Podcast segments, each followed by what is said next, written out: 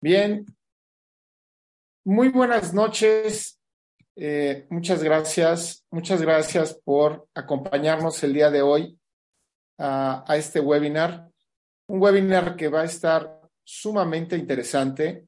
Eh, vamos a hablar principalmente de los aspectos de diagnóstico molecular enfocados al asma alérgica en niños, en adolescentes. Eh, tenemos unos excelentes eh, panelistas, todos ellos eh, con una experiencia en la práctica clínica diaria.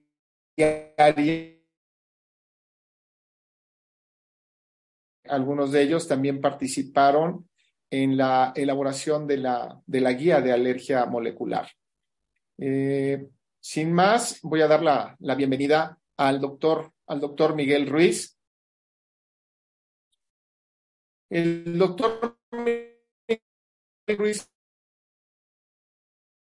excelente pediatra, alergólogo, eh, déjenme decirles, un excelente amigo, compañero, compañero de, de residencia, del cual eh, aprendí muchísimo del área de pediatría. ¿sí?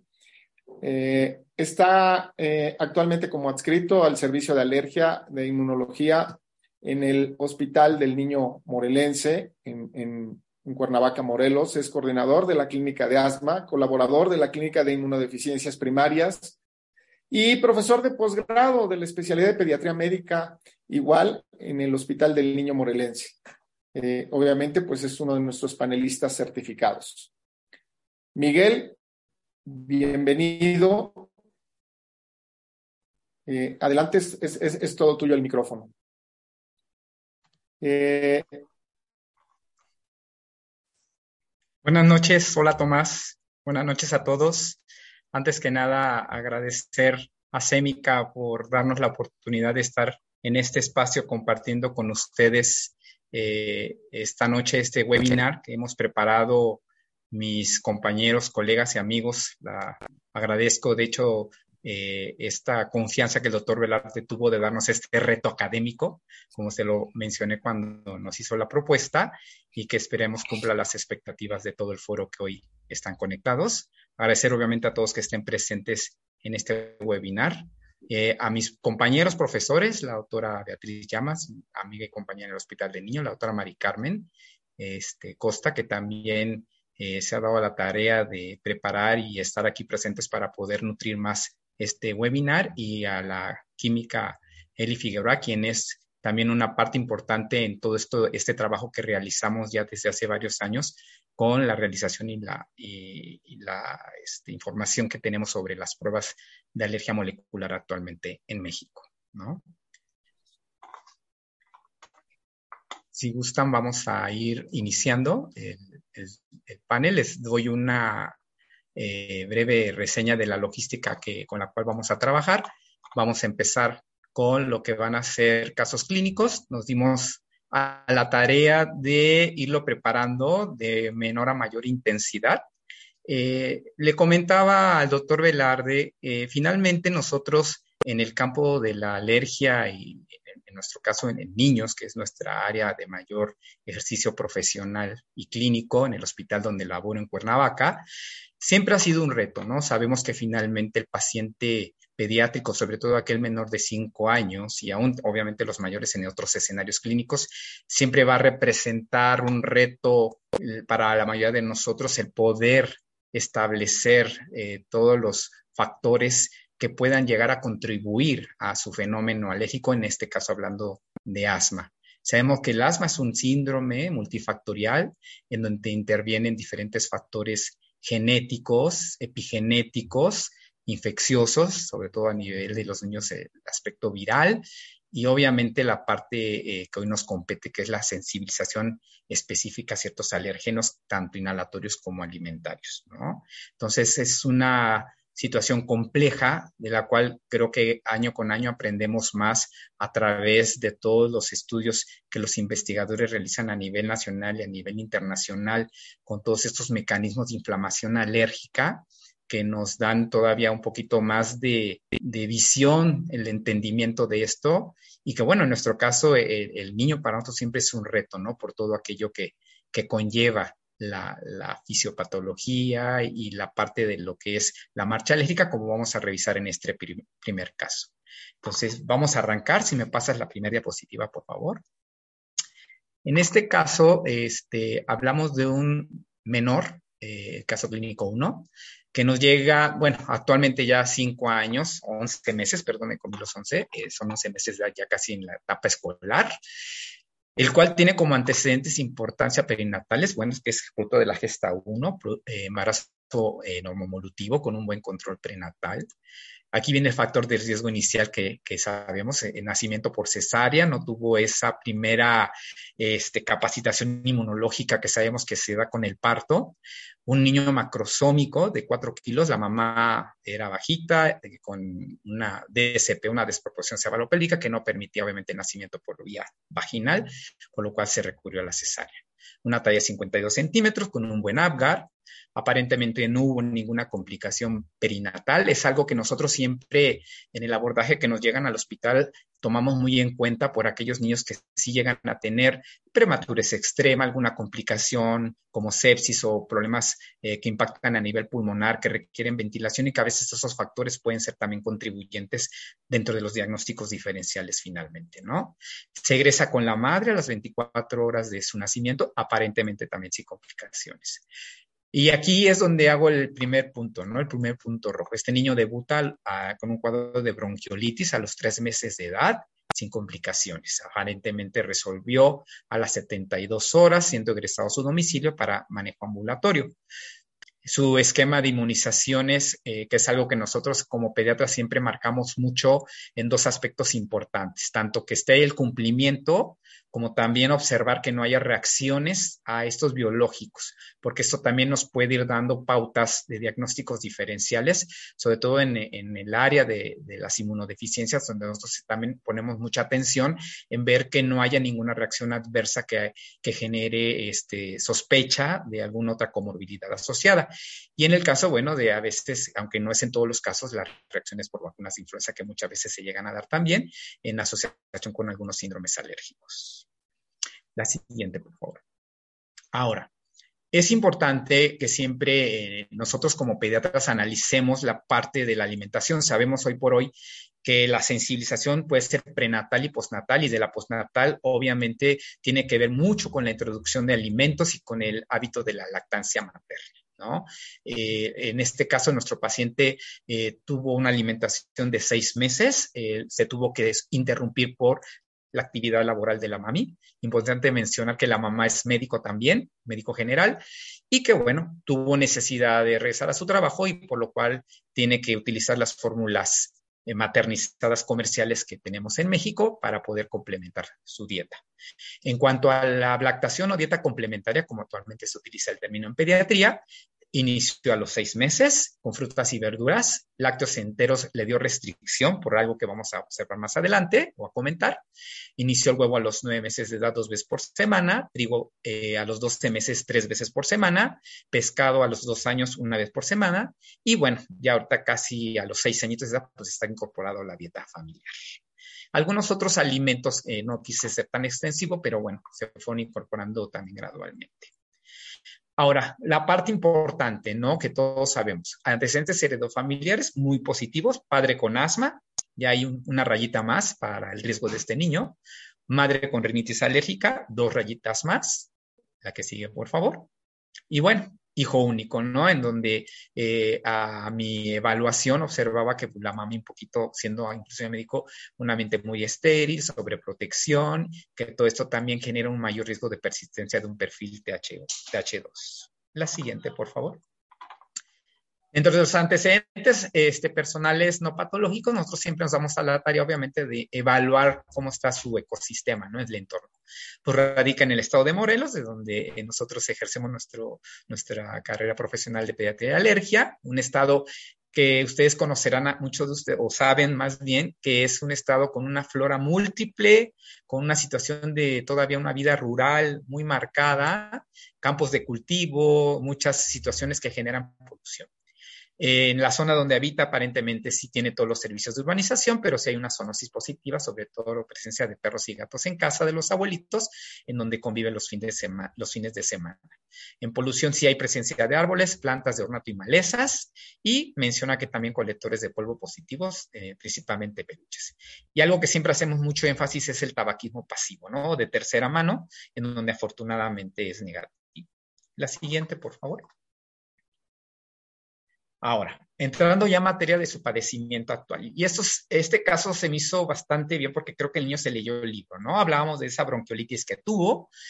Y bueno, arranca prácticamente desde los seis meses de edad con la presencia de un eczema en cuello muy marcado presencia de sintomatología nasal también caracterizado por rinorrea y alina, obstrucción tres días de, la semana y este, síntomas también de eh, eh, bronquiales asociados a esto, sobre todo caracterizados por tos, sin predominio de horario, con empeoramiento principalmente por las noches. Si le das otro clic, Betty, por favor.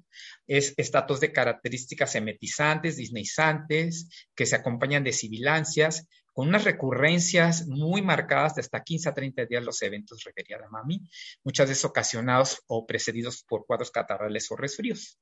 Aunado a esto, bueno, aparte del órgano de choque de piel, como lo, mar, lo marca la, la, mancha alérgica, la sintomatología nasal, bronquial, también se asoció a síntomas gastrointestinales.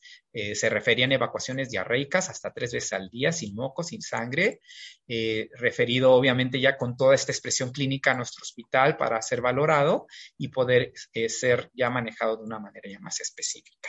Importante mencionarles que, bueno, durante este periodo de los primeros seis meses a los once meses que nos llegó al servicio, pues el paciente se decidió, dada las, los antecedentes que tenía de haber iniciado eh, con la introducción de fórmula eh, de, fórmula de leche de vaca a los seis meses, eh, iniciar fórmula de soya, ya desde ahí el, el, médico pediatra de su Hospital General de Zona, pues tenía la sospecha de que el niño pudiera estar cursando con una APLB. La siguiente, por favor. ¿Qué disparadores observaron los papás? Porque aquí siempre es importante, ¿no? Interrogarlos a ellos y ver si ellos tienen alguna identificación que oriente más al diagnóstico. Obviamente decían, bueno, los cambios de clima, que siempre eran prácticamente como parte de, detonante, eh, y los alimentos relacionados con el inicio de la fórmula maternizada, que justo a los seis meses que, eh, que inicia esta leche, pues empieza con el eczema y empieza con toda la sintomatología que ya les comenté. La siguiente, por favor. ¿Qué encontramos a la exploración física al momento de ya revisar este niño? Pues es un paciente de 12 meses de edad, como les comenté que nos llegó después de haber iniciado este, a los seis meses con su cuadro clínico. Eh, de características eutrófico. Muchas veces cuando nos llegan estos pacientes con una situación clínica de tanta frecuencia en cuanto a infecciones respiratorias, diarrea, a veces observamos falla de medro, cosa que en este niño afortunadamente todavía no se da. ¿No? Leve palidez de tegumentos, en la exploración ya instrumentada, la otoscopia sin alteraciones, rinoscopia anterior si se observaba ya cambios en la mucosa de aspecto pálido, con presencia de puentes mucoyalinos, cornetes edematosos, congestivos, con una obstrucción aproximadamente del 60%, pero en ciclo, con orofaringe, eh, con amígdalas grado 1 por la edad, que aún no estaban totalmente desarrolladas, y sin presencia de descarga retronasal. No había presencia de megalias en cuello, adenomegalias. A nivel pulmonar, al momento de que lo recibimos, no había eh, fenómenos de sibilancias ni estertores y a nivel de su precordio normodinámico y sin presencia de soplos. ¿no? Algo bien importante que a veces nosotros nos topamos y que nos mandan a los pacientes al servicio es por presencia de disnea, sobre todo con el ejercicio, y si hemos llegado a tener eh, la parte de tener que referir a cardiología ante la presencia de alguna cardiopatía. ¿no? El abdomen blando, depresible, no había visceromegalias, lo que sí una peristalsis aumentada, dada la cuestión del órgano de choque a nivel intestinal con estos síntomas que referíamos de presencia de diarreas eh, recurrentes. Su piel sí, corroboramos la presencia de, de, de, eczema, un escorat menos del 15%, afortunadamente de no tanta extensión, con presencia ya de liquenificación por el rascado que el niño venía presentando. Ahora, ¿cuál fue su evolución antes de que nos llegara el servicio? Como les comentaba, son de esos casos que yo creo que a todos nos tocan y que de repente nos quitan el sueño porque son los papis que en la medicina privada nos están hablando cada 15 días, cada mes diciendo que el niño ya volvió a estar igual. Eh, este bebé inclusive eh, presentó múltiples asistencias ahí en el Hospital General de Zona, donde se atendía en el, servicio de urgencias de, ese mismo centro y pues siempre tratado con los medicamentos nebulizados, sobre todo a base de, salbutamol desde marzo de 2018. Ya que llegó al servicio, pues nos dimos a la tarea de iniciar los estudios básicos generales en donde siempre, bueno, el hemograma, les digo yo a, nuestros residentes de pediatría, siempre va a ser una herramienta súper útil para muchos aspectos, ¿no? Eh, valoramos su línea roja, su línea blanca, llamaba la atención la presencia de leucocitosis, esto probablemente por la recurrencia de los fenómenos infecciosos, la carga de eosinófilos, afortunadamente en menos de 300 células, 104, entonces no había en ese momento todavía disparado un fenotipo eosinofílico en este paciente examen general de orina normal.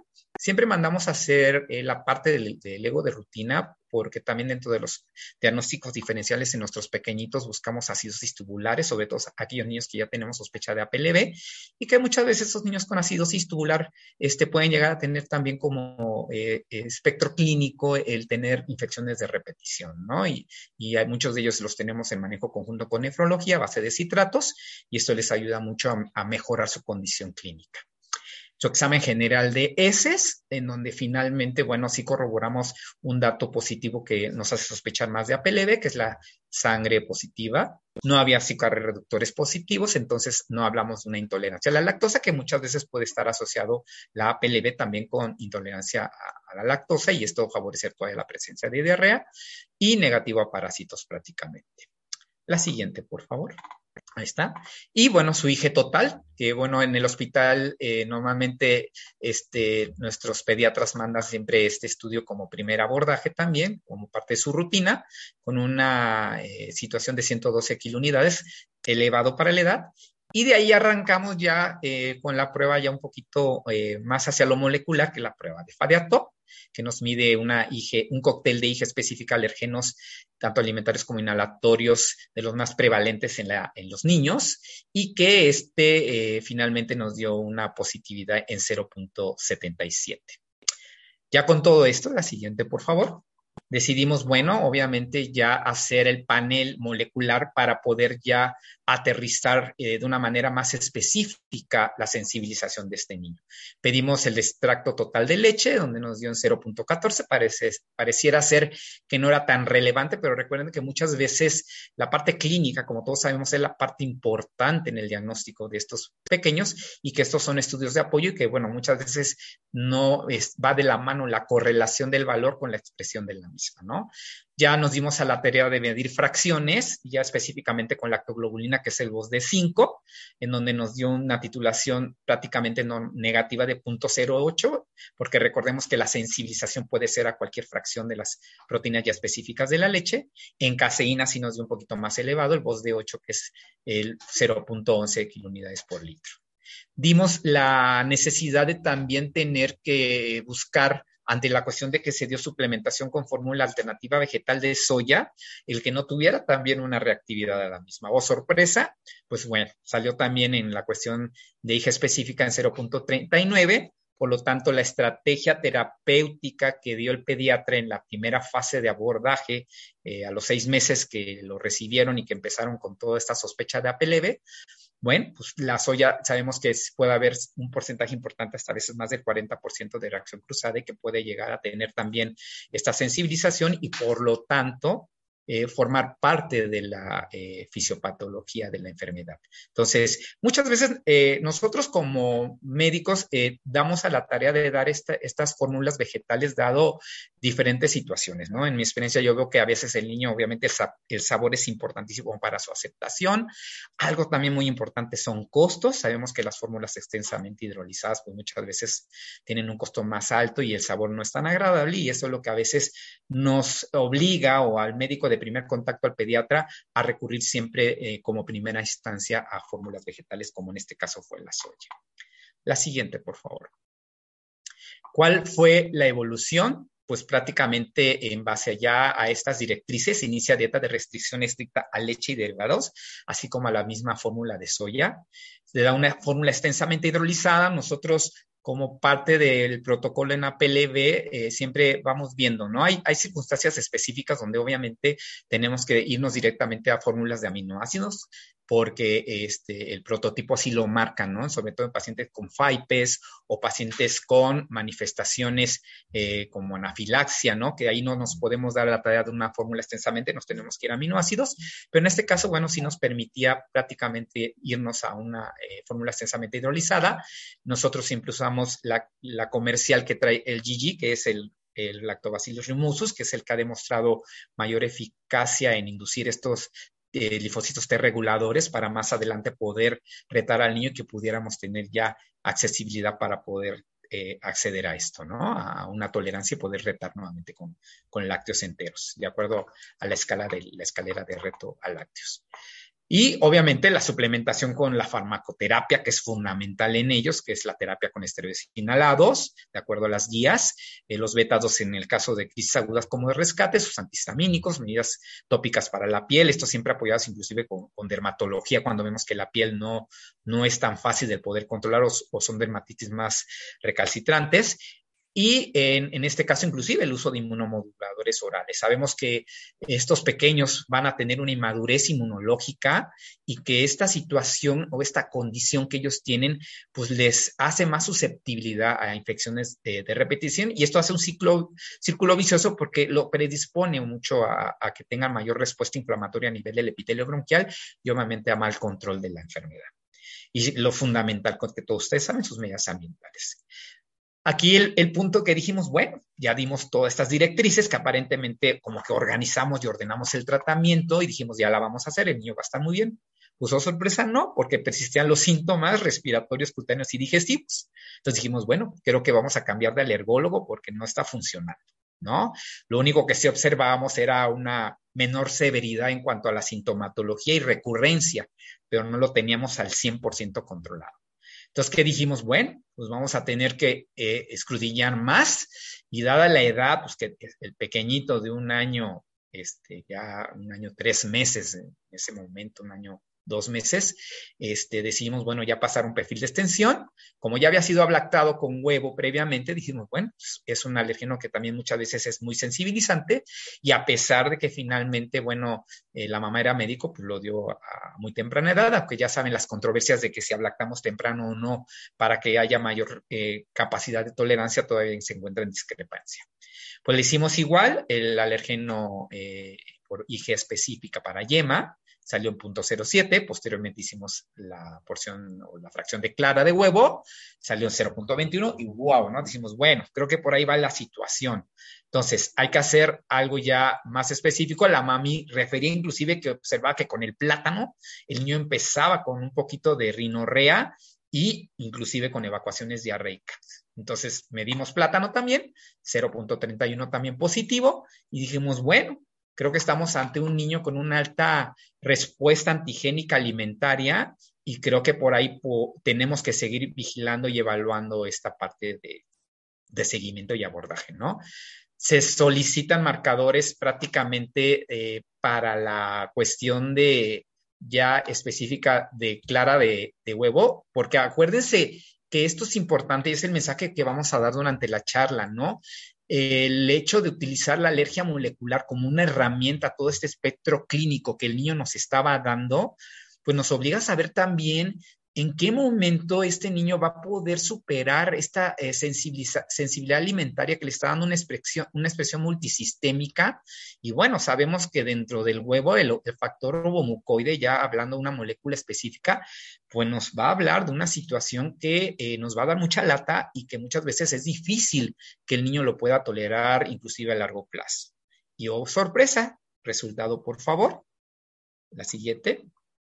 El GAL 1 5.58, o sea, elevadísimo. O sea, de hecho, se llevaba la parte de la sensibilización a la leche, ¿no? Entonces, aquí dijimos, wow, pues, finalmente sí creo que estamos frente a una situación que no solamente nos quedamos casados con que era una simple APLB, sino que también estamos enfrentando un síndrome de multisensibilización alimentaria en un pequeño de menor de un año que pues empezó muy tempranamente esta sintomatología mixta, tanto respiratoria cutánea como eh, digestiva y bueno, ante una situación que nos dimos a la tarea prácticamente de ahondar más y poder establecer ya un diagnóstico más preciso.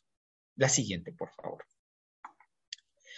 ¿Cuál ha sido la evolución? Obviamente, pues ya nos dimos a la tarea de hacer todo el proceso de eliminación de estos alimentos. Importante mencionar que nos apoyamos mucho también con el servicio de nutrición, que nos ayuda a dar este balance dietético para no tener falla de medio y para que el niño no tenga pérdida de ese aporte nutricio que requiere todavía por su crecimiento y su edad. Y la cuestión de la dermatitis, realmente el niño se controló espectacularmente, nada más la mami de repente refiere a algunos brotes de sudor en época de calor que resuelven finalmente con el baño y con sus emolientes. Lo respiratorio se fue de cuadros cada 15 días a cada mes a 3 a 4 este, eventos por año, que la verdad se considera normal para ya la edad de este pequeño, ya sin tener esas eh, sibilancias recurrentes que tenía nuestro paciente y que ameritaba múltiples asistencias a salas de urgencias para estar siendo manejado con la terapia inhalada con el beta 2 y las evacuaciones se hicieron prácticamente normales, ya el niño evacuando dos veces al día, formadas, sin mayor problema en cuanto a sus hábitos intestinales. Y ya con la dieta de hidratación de leche, proteína, huevo, soya y plátano, pues hasta ahorita prácticamente en el periodo de un año a tres años, el niño se mantuvo normalmente muy, muy, muy controlado, ¿no? Con una excelente evolución. Pero bueno, como les mencioné al inicio de la charla, se leyó el libro, y en este seguimiento que damos, pues ya sabemos, ¿no? El niño entre 3 y 6 años se acaba la magia y empieza la sensibilización ahora sí más respiratoria. Y reactiva nuevamente, pero ahora sí ya como un cuadro característico como los que estamos acostumbrados a ver, con los típicos eh, síntomas de rinitis alérgica, eh, disparadores, ahora sí ya el gatito del, del, abuelito que nunca quitaron a pesar de que les dijimos que aunque fuera el fin de semana tenía que evitarlo, pues empezó a observar reactividad con gatos, polvo y persistiendo con los cambios de clima. A nivel, a nivel digestivo nos dimos a la tarea este, de ir haciendo prácticamente las pruebas de reto con productos horneados, así como lo, marca, lo marca la parte de la guía en, en cuestión de la escalera de, de, retos de tolerancia oral. Y lo, fuimos, lo fue tolerando perfectamente el niño, no había ya ninguna asociación con la parte de, de los retos, inclusive en los alimentos con soya, con algunos preparados que traen lecitina o algún contenido en soya, inclusive la, la yema de huevo, ¿no? Sin mayor problema. Lo único que sí seguíamos restringido era totalmente clara y la piel, bueno, continuaba con su reactividad leve al sudor. La siguiente, por favor. Pero bueno, aquí dirán, bueno, y, en el hospital niño el doctor no, no hace eh, las pruebas cutáneas, claro que las hacemos y es un recurso que yo creo que esto siempre va a ser una herramienta fundamental para nosotros como alergólogos. Entonces nos dimos a la tarea, un niño ya de tres añitos, su piel más madura, ya con esta parte de tener ya una expresión clínica con más componente ahora sí hacia los aeroalergenos, ya después de tres años su alergia alimentaria evolucionó de una manera muy satisfactoria y pues nos dimos a la tarea de ya hacer reto con un panel tanto inhalatorio como alimentario y el resultado fue el siguiente. La siguiente, por favor. Ya en cuestión de sensibilización observamos que finalmente el perfil inhalatorio se corroboró, una prueba positiva a gato, a dermatofagoides variante Farinae y así no En, en Morelos, fíjense que tenemos alta reactividad, hasta tenemos más de 10 variantes de gramíneas, entonces sí es una cosa bárbara, en donde de repente, bueno, el pasto es una cosa impresionante en cuanto a la sensibilidad a temprana edad de nuestros pacientitos desde el punto de vista de pólenes. El perfil alimentario, porque obviamente seguimos, seguíamos bajo la vigilancia, la siguiente, por favor, nos dio este, ya un parámetro de clara de huevo todavía muy reactivo, sorprendente yema no reactivó, caseína, obviamente todavía con 30 milímetros en la formación de eritema y roncha, y soya en 20. La siguiente, por favor. Plátano, totalmente ya abatido. Entonces ahí vemos cómo finalmente esta cuestión de madurez intestinal, su madurez inmunológica, pues nos, nos va eh, superando el niño, ¿no? Esta parte de algunos alergenos en la parte inicial que fueron alimentarios, pero por otro lado se va destapando la parte del perfil inhalatorio con nuevamente la reactivación de la sintomatología alérgica, tanto a nivel nasal como a nivel bronquial. Y el general de orina, que finalmente evaluamos como seguimiento, prácticamente normal. La siguiente, por favor. ¿Qué hicimos? Bueno, pues continuar prácticamente dando esta parte de seguimiento molecular para determinar si eh, existía todavía alguna reactividad importante a los alergenos sensibilizantes en la primera etapa y vemos que hay persistencia de gomucoide, pero si ustedes recuerdan, el valor era de 5.6 y vean la reducción de 0.26 con las medidas dietéticas y todo el manejo de restricción que se dio y la, obviamente la madurez del niño, el plátano obviamente y la soya se fueron a, cero y la caseína en, niveles donde el paciente ya afortunadamente tolera productos horneados y algunos derivados como queso en, cantidades pequeñas que no reproducen ninguna sintomatología. Ahora, la cuestión aquí importante, este, me preguntarán, ¿y qué pasa con, con el homocoide? ¿Qué pasa con la clara de huevo? Bueno, pues persiste con restricción. Recientemente los vi apenas, ya les digo, con 5 años, 11 meses y accidentalmente comió betún en un pastelito en la escuela y bueno, eh, eh, empezó con rinorrea, tos, sibilancia y tuvieron que llevarlo nuevamente al hospital para ser nebulizado. Y bueno, ya entendieron que la parte de la sensibilidad a la clara de huevo y la al ser persistente, pues no nos permite todavía dar esta parte del alimento y que tenemos que dejarlo probablemente permanente porque pues es un factor que no nos va a permitir el buen control si el paciente sigue irrumpiendo la dieta. En cuanto al tratamiento eh, inmunológico, sí, se inició inmunoterapia. Ya de hecho, eh, su inmunoterapia está en ciclo de dos años eh, cumplidos y les he de decir con excelentes resultados. Afortunadamente en el hospital contamos con alergenos estandarizados. Actualmente ya adquirimos los este, de alvelo y esto, o alcabelo, como quieran llamar, y esto finalmente este, nos permite una respuesta muy buena y efectiva a la inmunoterapia. Por lo tanto, ahorita, bueno, el hecho de tener ya una dieta estricta, eh, bien llevada, la parte de su farmacoterapia que seguimos inmunomodulándolo, la parte de la inmunoterapia específica, eh, ha permitido que este pequeño prácticamente esté llevando ya una vida normal. Y lo único, bueno, eh, tener ahí siempre presente la persistencia de este eh, antígeno sensibilizante y de ahí la utilidad de este diagnóstico de precisión donde nos permite determinar qué puede y qué no puede comer el paciente con este proceso de alergia alimentaria para no caer en dietas extensivas con restricciones que puedan inclusive afectar su crecimiento y desarrollo de los pequeños. Y bueno, y hacerles ver a los papás finalmente qué esperar de este fenómeno alérgico al cual los niños lamentablemente se han tenido que, enfrentar. ¿De acuerdo? Bueno, esta es la primera parte del caso número uno. Vamos a pasar con el siguiente caso. Eh, va a ser la doctora Beatriz Adriana Llamas Guillén, quien se los va a presentar, colega y amiga mía del Hospital Niño Morelense, que eh, va a darles eh, algo con un panorama un poquito todavía más fino y con una expresión todavía más severa de este pequeño que también atendimos en el servicio. Gracias y quedo abierto a preguntas y respuestas al final de la charla. Hola, buenas noches pues me da muchísimo gusto de estar aquí con ustedes esta noche. Gracias al comité organizador por la invitación.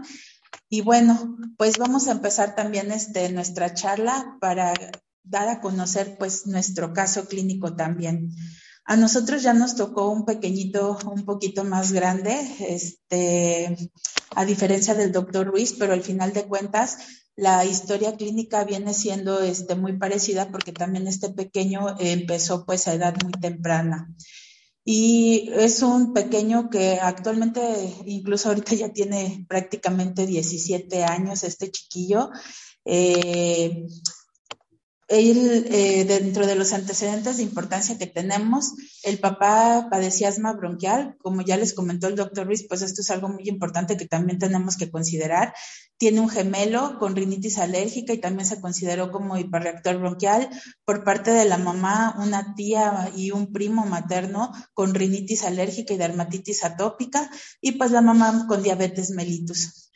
Dentro de los antecedentes perinatales, eh, son producto de la gesta 6. La mamá cursó con cinco abortos previos. Se consideró como un embarazo de alto riesgo y pues como ustedes pueden observar aquí, el paciente fue prematurito de 32 semanas.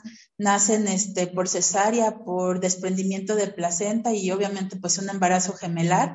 Él es el gemelo 1 con un peso de un, de un kilo 800 y bueno, refieren un buen Adgar de 8-9, más sin embargo el paciente requirió ventilación mecánica por cinco días, aparte de haber estado hospitalizado 40 días.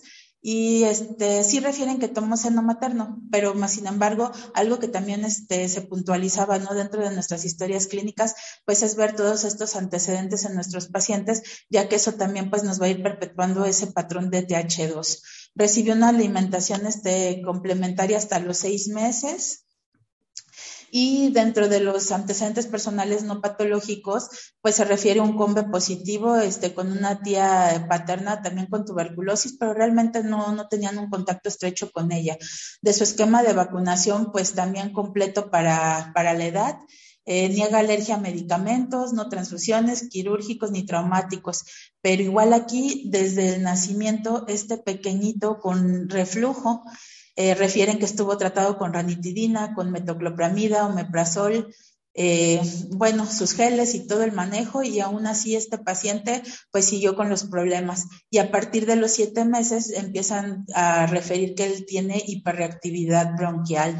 Y es un paciente que a nosotros nos comentaba la mami justo que se la pasaba igual en su hospital de zona prácticamente cada, cada semana llegó momentos en que ella tenía que acudir hasta dos, tres veces a la semana para poder darle manejo a su pequeño y poderlo sacando.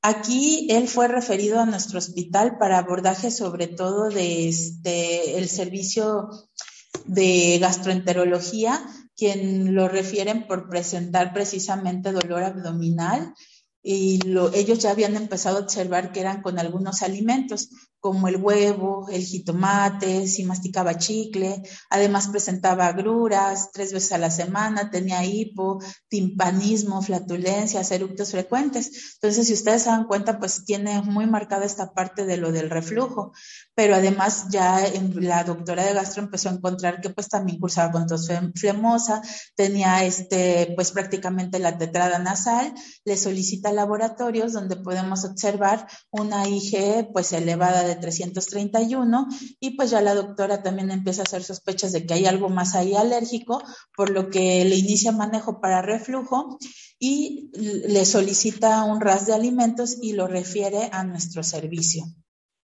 Y bueno, ya cuando llega con nosotros, pues tenemos un paciente que nos hacen referencia, como ya habíamos comentado, que presenta espasmos bronquiales desde los siete meses, secundario infecciones de vías respiratorias de repetición, que ha requerido manejo con inhaloterapia, sus aerosoles, ciclos cortos de esteroide. La mamá me decía que prácticamente cada vez que venía le tenían que dar este su esteroide, pues, para poder remitir el cuadro.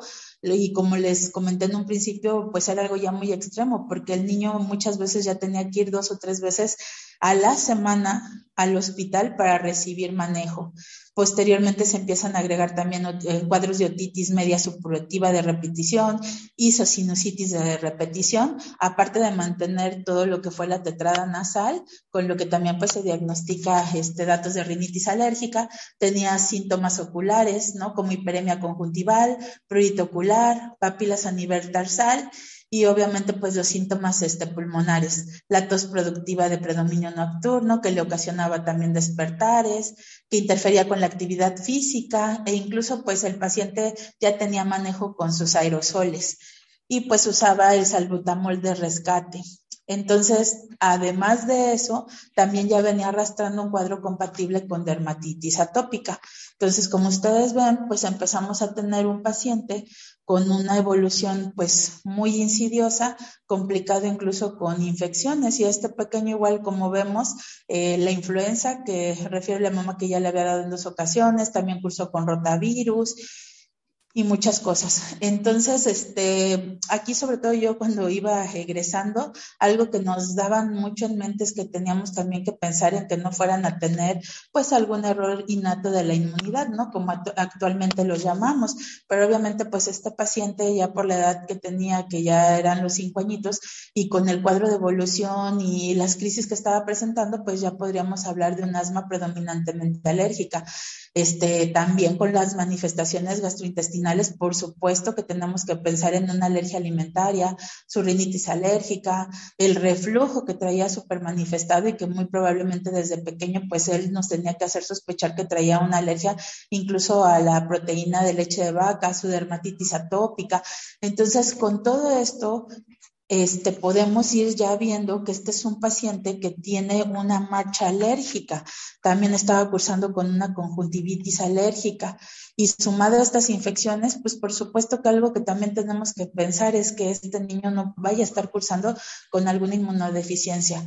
Entonces, pues nos dimos a la tarea de tomar laboratorios y en estos estudios lo que quiero remarcar, porque pedimos inmunoglobulinas, incluso subclases de IgG, y podemos ver que están dentro de parámetros normales, a excepción de que la IgE, como previamente ya habíamos visto, pues sigue elevada. Y una biometría hemática con presencia de eosinofilia, ¿verdad? Que es lo que nos empieza también este, a llamar la atención y pues sabemos que este paciente, pues meramente sí es un proceso alérgico, se le hicieron sus pruebas cutáneas y bueno, aquí viene el meollo del asunto y yo creo que aquí es donde nos ponemos a pensar, analizar y ver la situación que tenemos con algunos pacientes, porque yo creo que a todos en algún momento nos ha pasado esto. Tienes tu paciente, tiene toda la clínica de alergia y pues muy padre, vamos a hacerle sus pruebas cutáneas y oh sorpresa, el paciente está pues reactiva a todo, ¿no? Y podemos decir que está incluso polisensibilizado.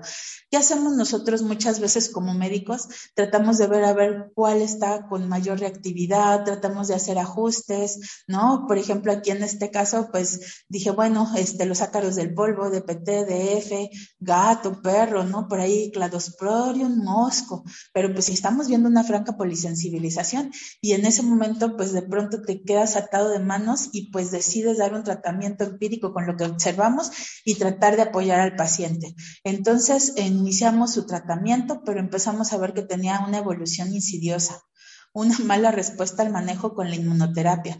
Sí me toleró los primeros frascos y ahí como ayudándole, dándole a veces loratadina previo a la administración de la inmunoterapia. Pero definitivamente en el quinto frasco las reacciones se hacen sistémicas, se caracteriza por eventos de broncoespasmo y pues empezamos a sufrirle, ¿verdad? Y pues por más que le insistíamos a la mamá que nos echara la mano para poder ver el RAS que ya se había solicitado, la verdad es que no fue factible poderlo hacer por falta de recursos económicos. Entonces hablamos con la gastro y por las manifestaciones que también traía muy importantes a nivel gastrointestinal y que a través ya de lo que era entonces el Seguro Popular, pues nos dieron la oportunidad de poderle hacer la endoscopía sin que tuviéramos o el que el paciente tuviera que desembolsar. Entonces, para esto, en la endoscopía, pues ya nos reportan lo que son datos de una esofagitis leve, una gastritis petequial moderada, duodenitis leve, no había hernia yatal y nada más sí se observó una verticalización del duodeno. Entonces, se mandaron biopsias a patología, las cuales nos reportaron una esofagitis crónica grado 2, con más de 40 sinófilos por campo, con lo cual se hace diagnóstico en este paciente de una esofagitis eosinofílica.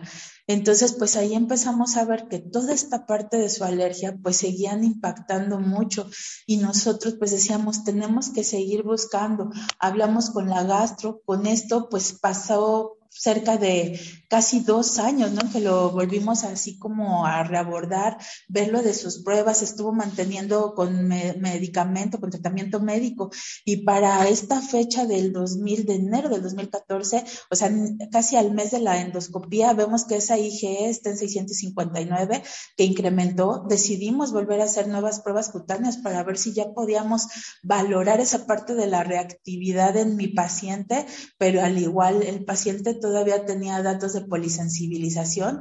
Nuevamente intentamos este, dar inmunoterapia y en esta ocasión además hicimos este prick to prick también para alimentos y medimos este, pues todo lo que se pudo y encontramos este, positividad para soya, para yema, naranja, uva roja, verde, plátano y mandarina. Bueno, aquí el punto era hacerle pruebas de reto al paciente, le tuvimos que llevar a una dieta de restricción para poder valorar esta parte de los alimentos también.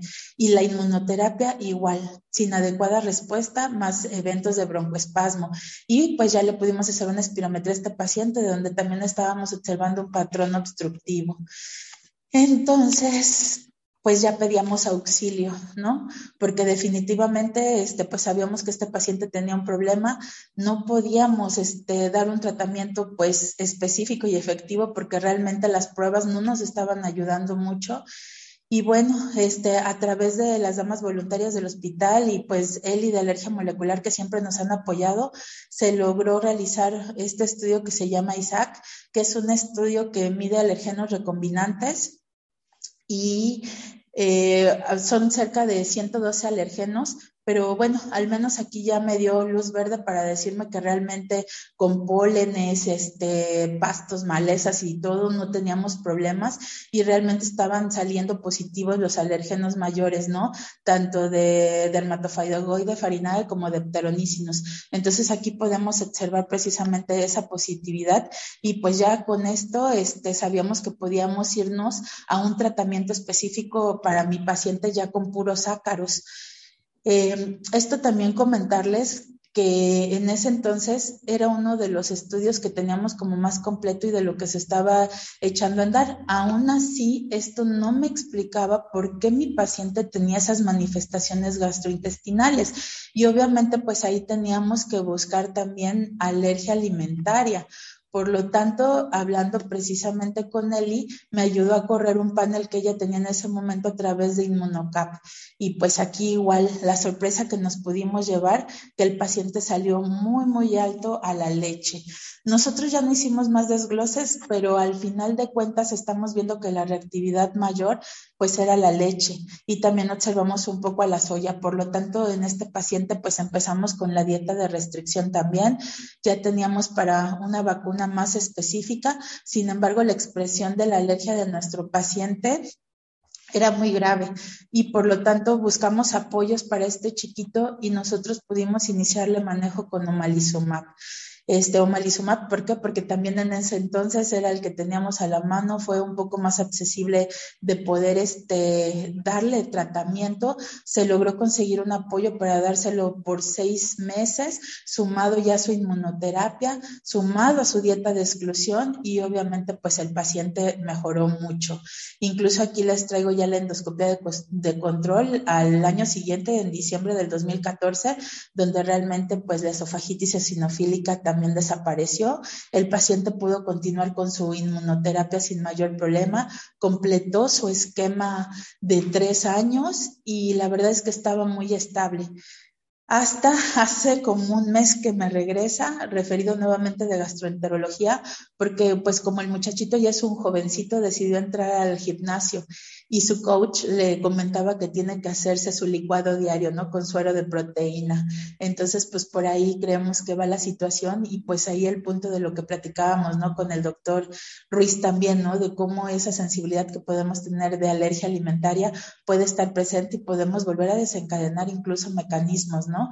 Aquí ahorita pues lo que estamos buscando es nuevamente este, quitar el alergeno y pues se le inició su ciclo corto de esteroide y estamos por verlo para ver cómo nos va con este paciente. Y bueno, para dar parte a continuar con nuestra sesión, yo quiero presentarles a la doctora María del Carmen Costa Domínguez, una muy buena amiga y la verdad con mucho orgullo poderles decir que ella es una de las pioneras en esta parte de la alergia molecular y que pues el día de hoy ella también nos presenta un caso clínico y que nos va a hablar un poco más de estas guías de alergia molecular. Entonces, sin más, le cedo la palabra a la doctora. Carmen, hola. Hola, ¿qué tal? ¿Cómo están? ¿Me dejan iniciar video? Es que me dice que el, el anfitrión no, que me puedan dejar iniciar video. Pero ya me escuchan, ¿no? Sí, doctora, le escuchamos bien. Ok, perfecto. El, ¿Se pone la presentación o la pongo yo? Ah, perfectísimo. Pues vamos al caso 3.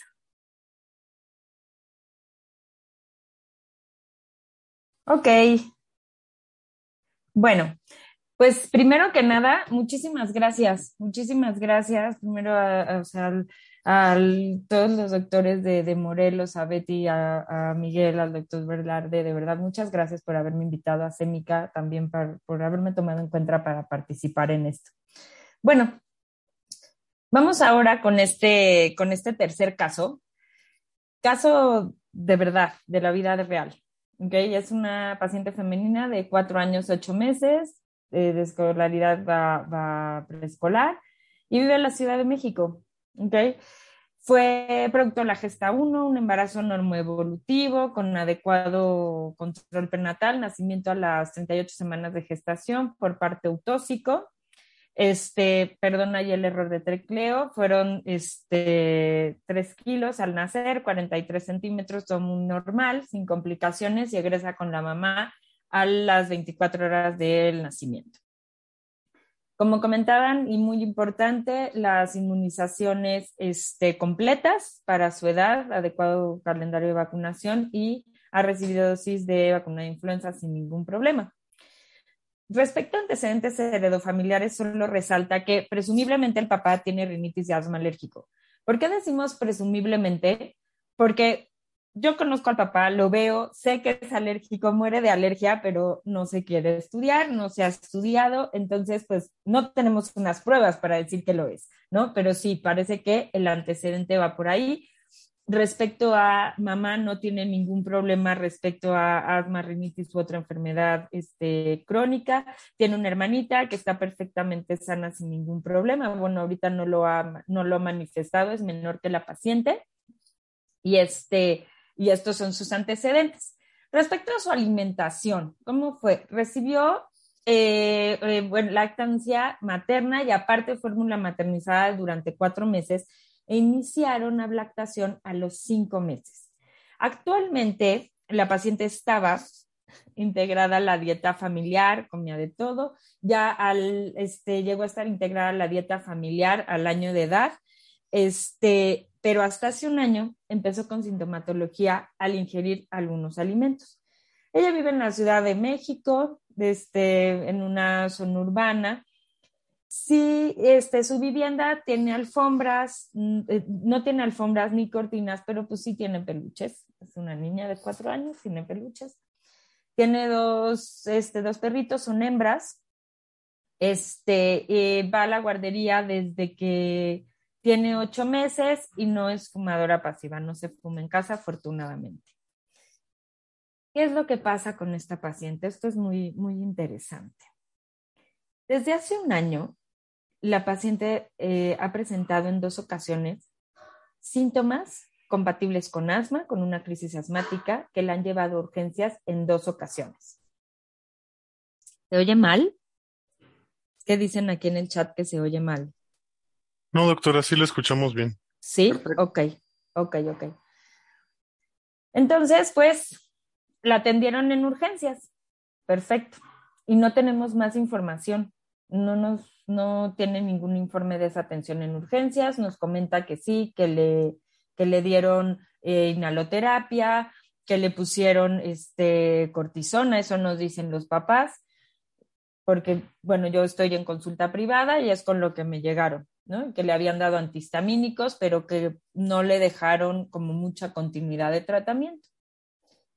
Y ahora, octubre de 2022, este, respecto a síntomas en vía aérea superior, bueno, sabemos que la vía aérea es única, pero bueno, para fines de, explicarnos mejor, tenemos sí síntomas compatibles, bueno, con, con rinitis, prurito nasocular, estornudo, rinorrea, yalina, normalmente es yalina, obstrucción nasal todos los días. No interrumpe el sueño y de vez en cuando los padres le dan antihistamínico, aproximadamente unas dos, tres veces por semana, y le llegan a dar corticoide tópico nasal, pero sin un horario, sin una continuidad, sin, sin ninguna vigilancia, porque recuerdan que alguna vez alguien se los había recetado. Y esto es muy importante, ¿no? También aparte, aparte del diagnóstico molecular y todo, cómo también es importante estructurar los tratamientos y que los pacientes nos puedan entender, ¿no? Porque aparte de, de esta plática estamos en asma, rinitis, sí con diagnóstico molecular, pero lo importante que es informar al paciente para que también hagan bien las cosas. Y después, respecto a diaria inferior, tenemos tos que a veces se seca, a veces es con flemas, aproximadamente de un mes de evolución cuando llego a consulta. Sin un predominio de horario este, durante el día, sí empeora con la noche, con el llanto, con el esfuerzo físico. Esto es todos los días y los papás relatan que escuchan sibilancias de este, dos veces por semana. Al interrogatorio dirigido de asma, y es muy importante porque mucho del tratamiento del asma para que sea todo una parte complementaria y un buen global, es la adherencia. Tenía una muy mala adherencia al tratamiento, pero ¿qué pasaba? Los papás, me tardé bastante en esta consulta porque hubo mucho que explicar, porque desconocían muchísimas cosas. La verdad, unos pacientes muy receptivos, pero con mucho desconocimiento, y creo que esto ha hecho parte de la diferencia. No usaba cámara de inhalación ni nebulizador tampoco. De repente le daban alguna vez este, inhaladores y mejoraba. Eso nos ayudó mucho para poder seguir nuestro tratamiento.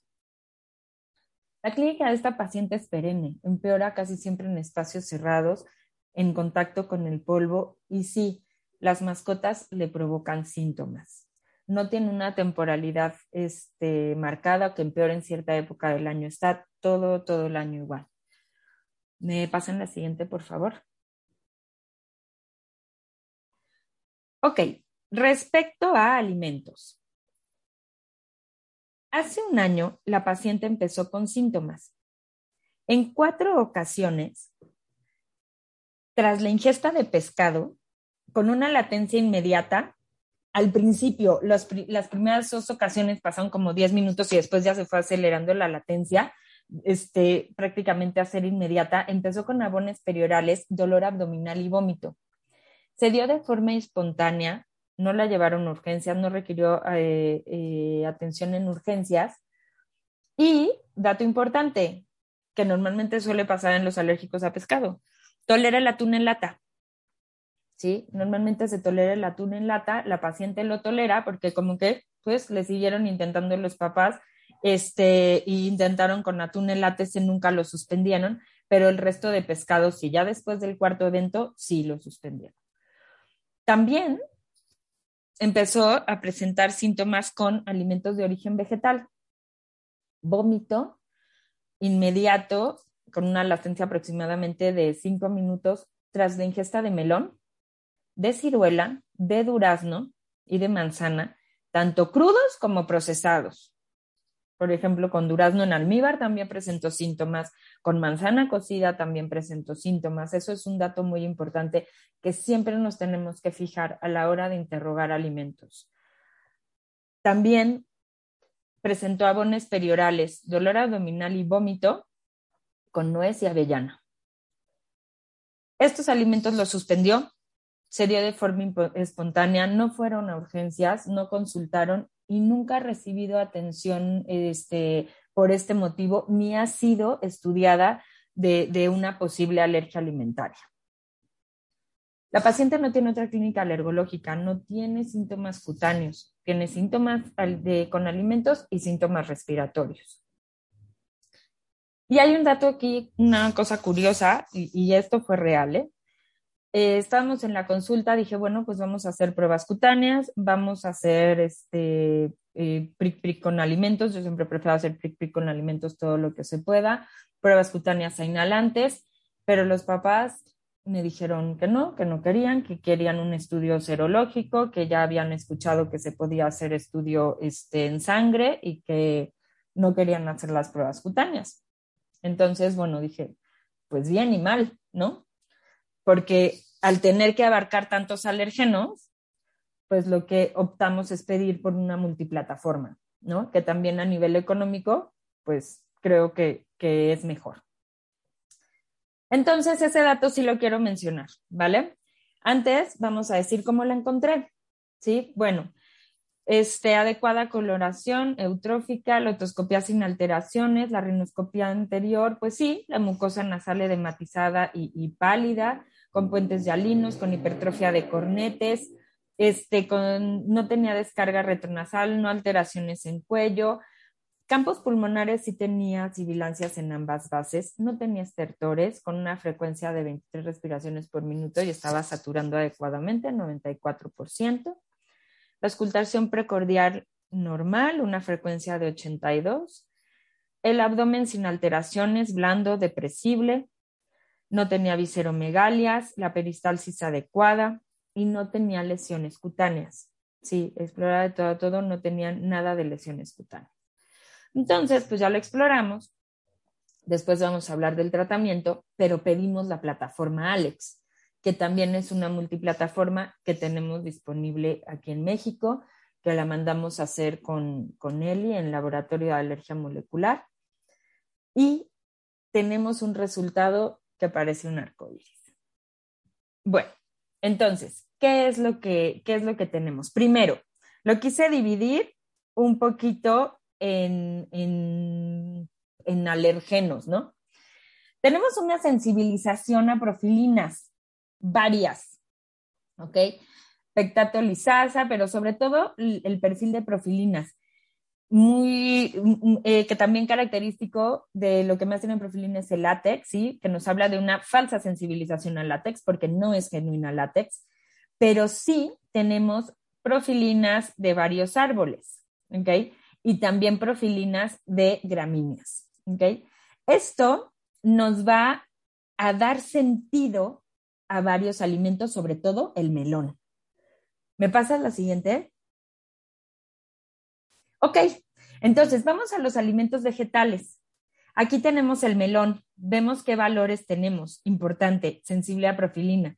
Ojo, en la diapositiva anterior no teníamos marcadores de genuinos o de indicación de inmunoterapia para gramíneas, para fleum, ni para, no teníamos FELP1, FELP5, teníamos nada más BET-V2 del abedul, o sea, todo profilinas, no como un marcador de sensibilización genuina que nos pudieran ahí indicar una inmunoterapia, aparte de que no teníamos como una relevancia clínica porque tenía síntomas con polvo, no tenía temporalidad, tiene síntomas con la mascota, y ahorita vamos a ver esos alérgenos.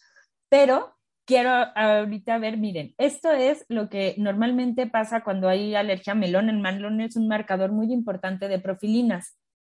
Y también nos llevamos a esta sorpresa, que tiene marcadores de gravedad en valores bajos, pero tiene valores, marcadores de gravedad como son las proteínas de almacenamiento y las LTPs. Y está teniendo síntomas de dolor abdominal, de vómito, este, tanto con los alimentos procesados como crudos. Entonces, los papás, la verdad, todavía le seguían dando algo de frutos secos, ¿sí? Pero al ver este resultado y estar teniendo, aunque sea poco, pero sí tener síntomas, está indicado suspenderlo. ¿Por qué? Porque tenemos aquí ya marcadores de gravedad, alérgenos que son termoestables, ¿sí? Y que se relacionan con reacciones anafilácticas. Esto respecto a alimentos vegetales. Alimentos de origen animal, una alergia genuina al pescado. Aquí muy importante. Los alérgicos a pescado normalmente van a tolerar el atún en lata, aunque aquí tengamos este valor positivo y en niveles bajos. Si lo tolera, no se lo voy a quitar. Eso es muy importante en alergia a alimentos. ¿Por qué? Porque es como nuestra pequeña alternativa a pescado.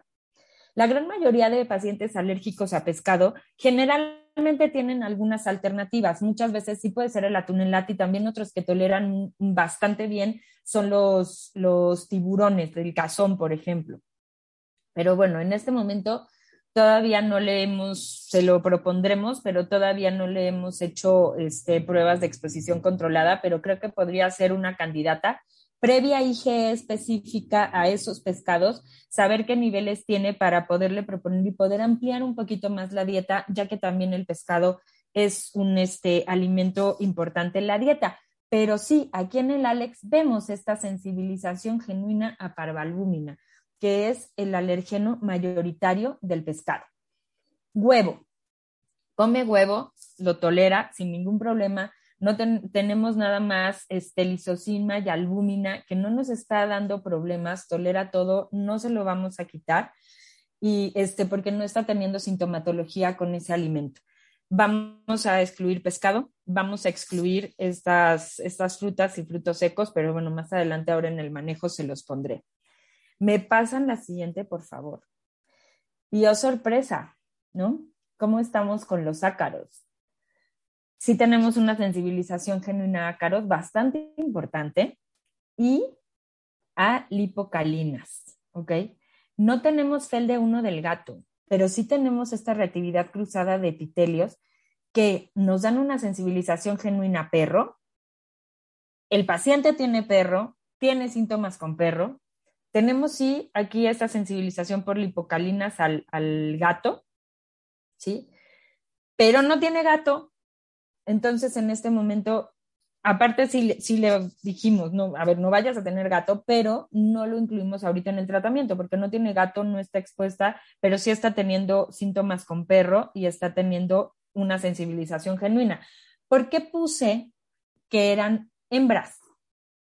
No tenemos aquí el CANF5, que es un alergeno genuino del, del perro macho que viene de la próstata del perro en ese alergeno, cuando los pacientes tienen la suerte de ser monosensibles a ese alergeno, pues o la solución es tener un perro hembra o castrar al animal, pero en este caso no, en este caso pues sea hembra o macho va a tener síntomas y tiene la convivencia con la mascota.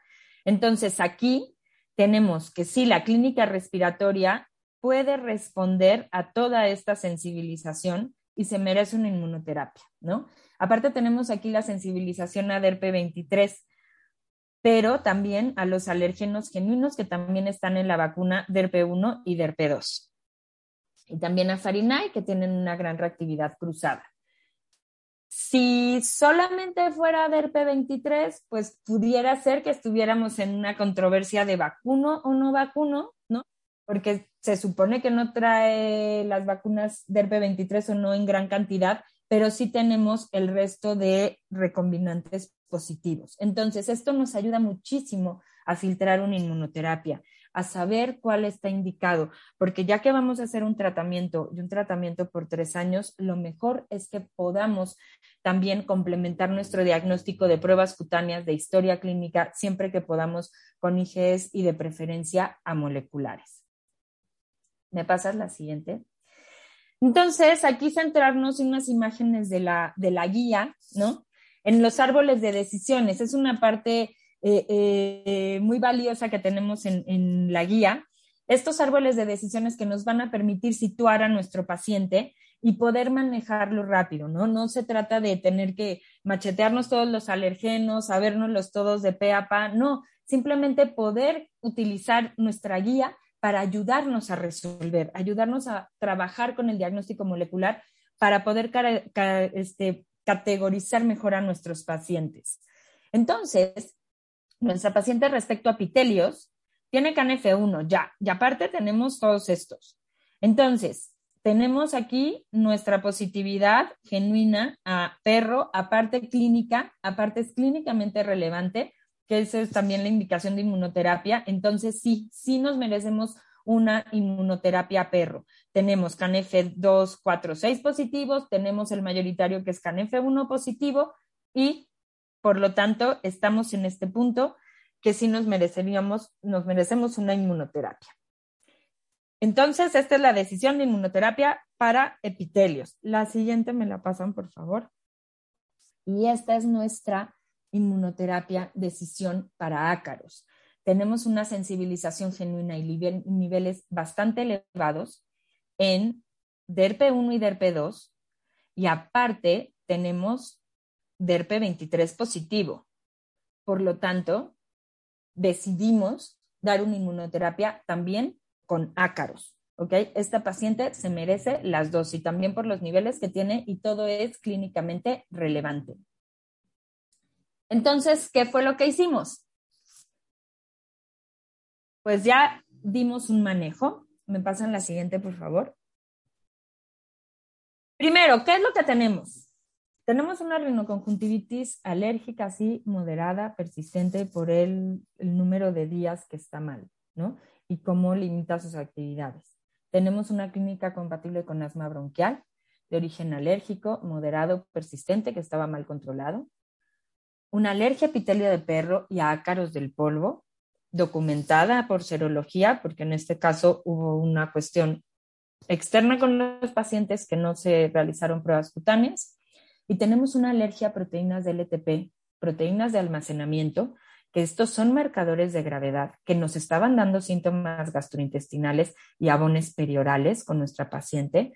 Afortunadamente, no pasó a mayores, porque si nos acordamos de la historia clínica, la familia no acudió a urgencias, no pensaron que eso pudiera ser una alergia. Tenemos alergia a profilinas que en este momento no tenemos una relevancia clínica inhalada, pero sí tenemos alimentaria con el melón. Y tenemos que ver cómo evoluciona esa sensibilización a profilinas. Y también tenemos una alergia a parvalbúminas, que se está manifestando por una alergia este, a pescado, por síntomas con pescado. Entonces, se manifiesta por la ingesta de frutos secos, manzana, durazno, ciruela, melón y pescado. Los alimentos que tolera, los tolera. No se los vamos a quitar, ¿vale? Eso es muy importante, porque entonces, si no, también a veces con estas sensibilizaciones a panalérgenos podemos caer en dietas sumamente restrictivas. Vamos a hacer esto. Evitar frutos secos, manzana, durazno, ciruela, melón y pescado.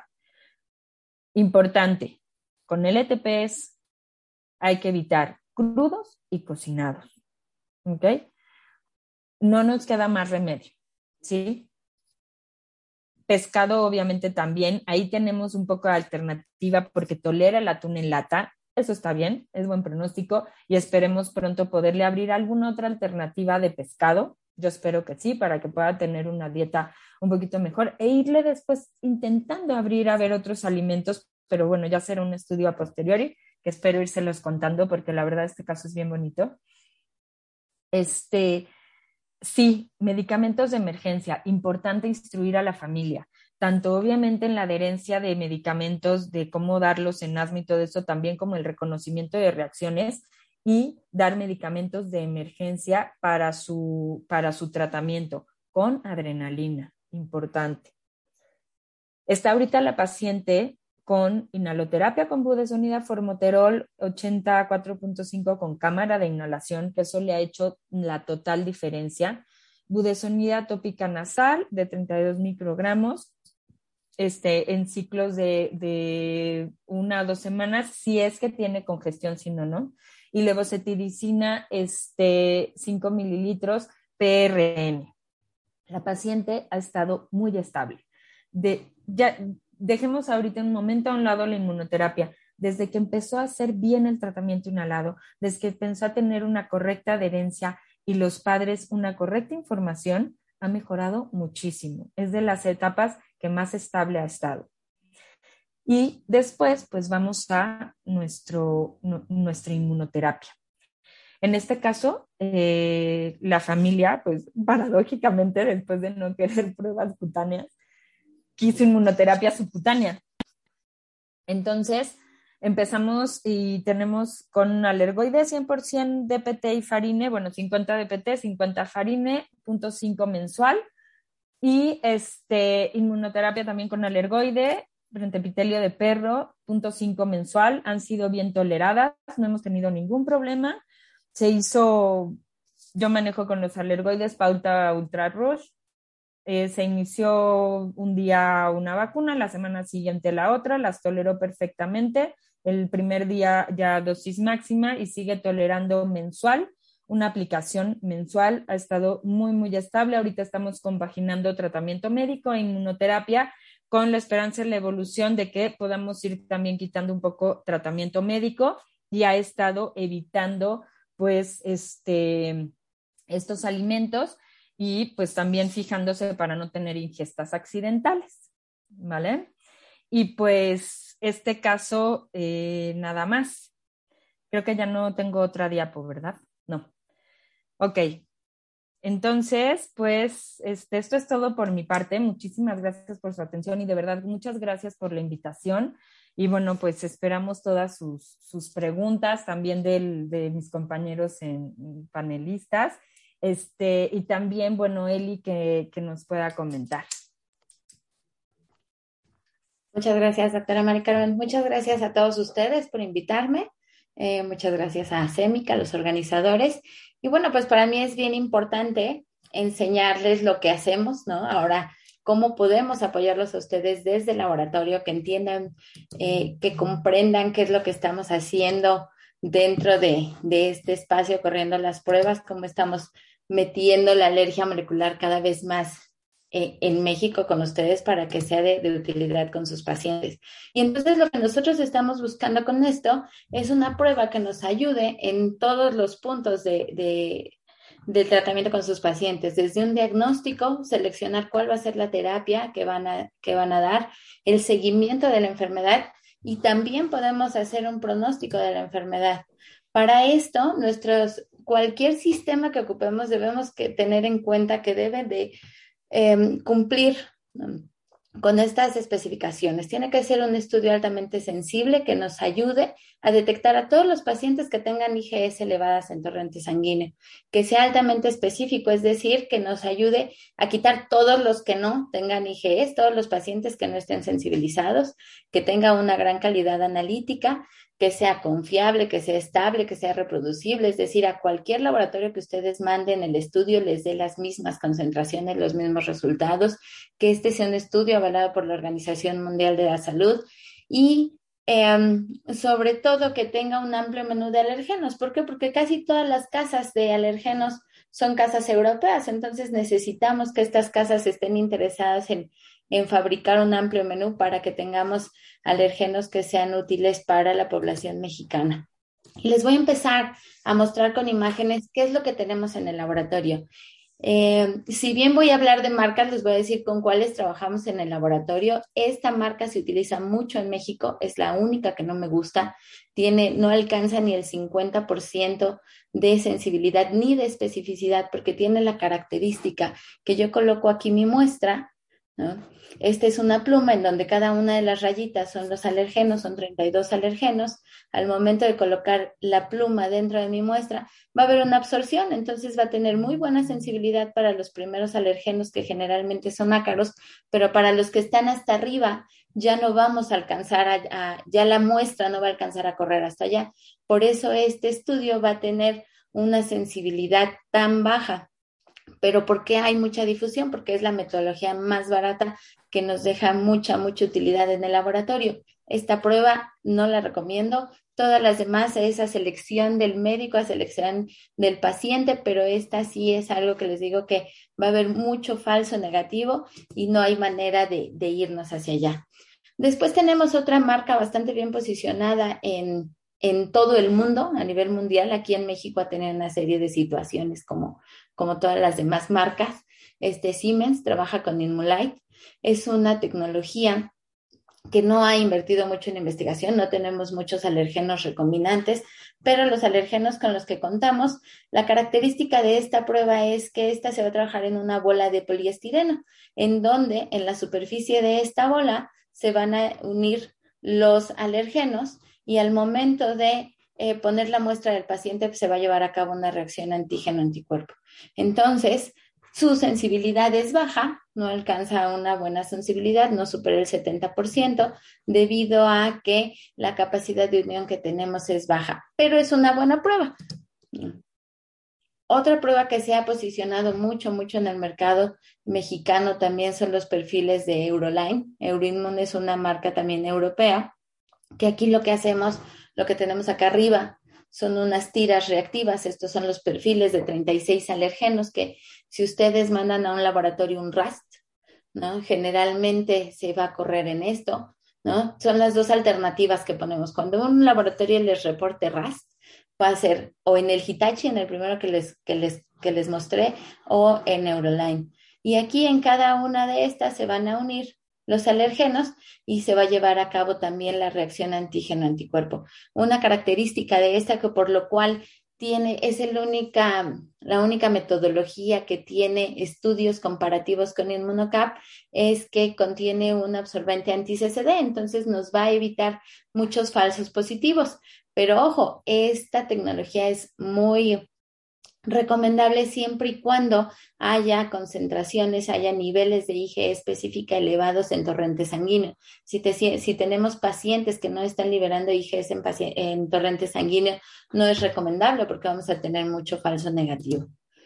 Y viene la, prueba de oro, donde se han hecho a nivel mundial eh, todos los estudios, donde en el laboratorio hemos visto que es la que mejores resultados nos da, que es el inmunocap la característica de inmunocap alergeno específico.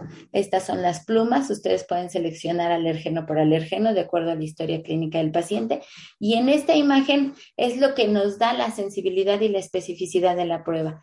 Este, este pequeño cap va a tener un polímero de celulosa, el cual es una esponja que en cada uno de sus poros nos va a dar la oportunidad de unir un alergeno. Esto nos lleva a que vamos a tener hasta 300 veces más de posibilidades de unir alergenos. Vamos a tener, mientras en los demás tenemos un alergeno, aquí tenemos 300. Y eso nos hace que sea un, sistema mucho más sensible que todos los demás, inclusive que los microarreglos que también son en una eh, superficie plana. La única el único sistema que me está manejando una superficie eh, tridimensional es Inmunocap y por eso se ha posicionado a nivel mundial como el estándar de oro. Y bueno, les muestro este triángulo invertido en donde nos hemos enfocado mucho en el tema del diagnóstico por componentes, estamos trabajando ya en el tercer nivel, ya, ya, ya se hablaron de, de la utilidad de las pruebas de escrutinio, donde viene la prueba de Fariatop, las pruebas de segundo nivel que hablamos de extractos completos. Y aquí en el tercer nivel les vamos a, les voy a poner las diferencias de qué es lo que tenemos en México. Estamos manejando extractos completos con Inmulite, con, eh, con Neuroinmun, con Inmunocap, ¿no? En cualquier laboratorio ustedes pueden tener oportunidad de solicitar sus extractos completos. Ya cuando el laboratorio se mete más a este tema de el uso de alergenos recombinantes, pues tenemos las dos metodologías que es Inmunocap, es la única empresa, Thermo Fisher es la única empresa que ha trabajado más en el tema del diagnóstico in vitro con alergenos recombinantes y las multiplataformas, que una también es de Thermo Fisher, que es Isaac, y la otra que es Alex. ¿Qué es lo que hacen las empresas? Primero, eh, teníamos baja sensibilidad, baja especificidad, porque los, este, las pruebas con extractos completos todavía tienen moléculas que no son, em, muchas moléculas que no son alergénicas, ya se están purificando, ya por eso eh, eso nos hace que sea más sensible, pero además ya tenemos los alergenos recombinantes de, em, los alergenos mayores y alergenos menores más estudiados en el mercado. Y lo que tenemos en, todas las guías europeas es esto, la importancia de, lo que tenemos ahorita es la guía eh, molecular mexicana. Esto está súper padre porque ya nos da la oportunidad, como nos enseñó la doctora Mari Carmen en español y en una forma mucho más digerible, ver si tenemos un alergeno positivo, hacia dónde va a ir encaminado eh, el tratamiento a sus pacientes. Aquí les muestro de manera gráfica. En el primero tenemos cuando se va a hacer alergeno por alergeno. Tengo la posibilidad de probar más de 100 alergenos. Es una cantidad muy, muy bajita la que requiero de muestra, pero nos va a resolver pocas dudas clínicas por el costo que tiene este, este diagnóstico. Entonces tienen que ser muy, muy certeros para seleccionar qué alérgenos le van a pedir a su paciente. Y tenemos las multiplataformas, que aquí con una muestra de sangre, la misma cantidad que utilizamos por alérgeno es la misma cantidad que vamos a utilizar para eh, muchos más alérgenos. Las dos plataformas que se cuentan ahorita a nivel mundial y que las tenemos en México es ISAC y es Alex. En ISAC tenemos 112 componentes, todos los componentes, todas las pruebas que se prueban en ISAC son alergenos recombinantes. Esta eh, Thermo Fisher ha trabajado muchísimo en publicaciones, entonces es una marca bastante, bastante eh, sustentada por, por, investigaciones. Se requiere muy poquita muestra, les requerimos solo 30 microlitros de suero, siempre pedimos un poco más por si tenemos que eh, hacer algún estudio adicional. Si, no, si los estudios no concuerdan, si los resultados que estamos teniendo no concuerdan con la clínica, tenemos la posibilidad de seguir buscando con las otras metodologías. Su punto de corte es de punto 30 eh, y son unidades arbitrarias de ISAC y tenemos eh, que los falsos positivos son de 0.014%. En el caso de Alex, tenemos aquí, esta es una prueba que nos va a dar eh, alrededor de 300 alergenos, pero aquí 117 son extractos completos y 183 son extractos moleculares, cubriéndome así una cantidad bastante, bastante amplia a nivel mundial de las moléculas alergénicas, teniendo 50 alergenos moleculares únicos. Ya me fui para adelante, disculpen.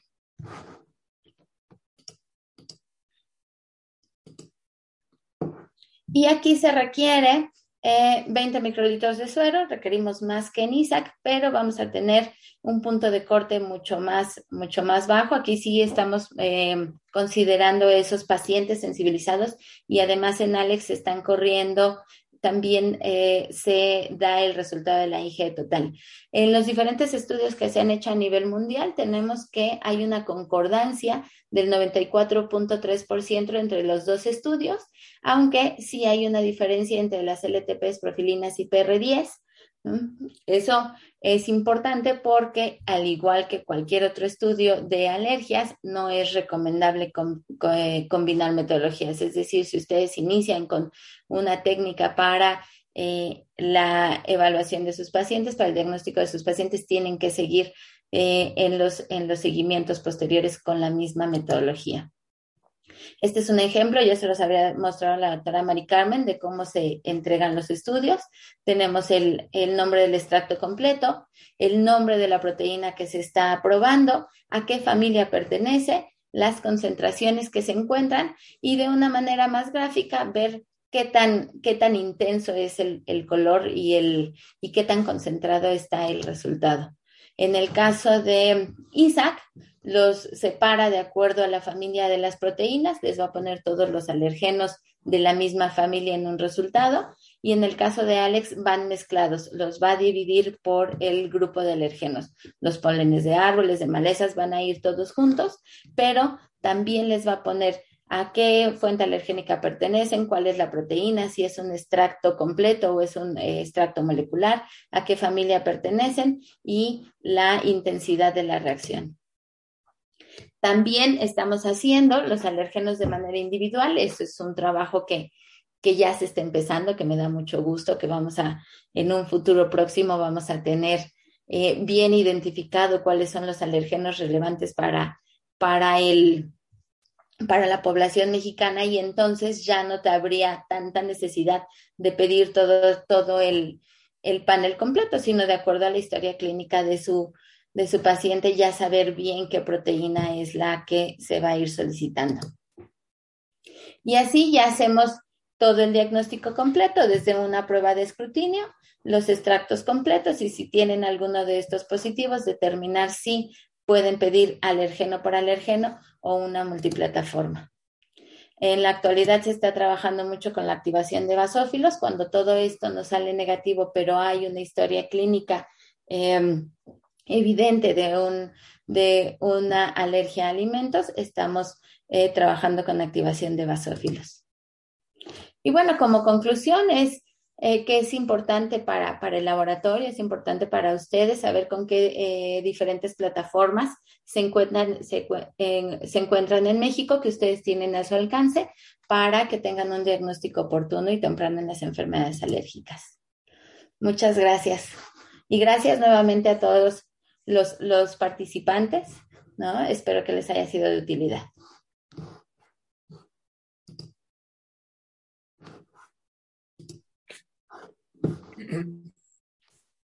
Bien, no, pues eh, nuevamente, mm, la verdad es que yo como coordinador estoy sorprendido de lo que están haciendo en México.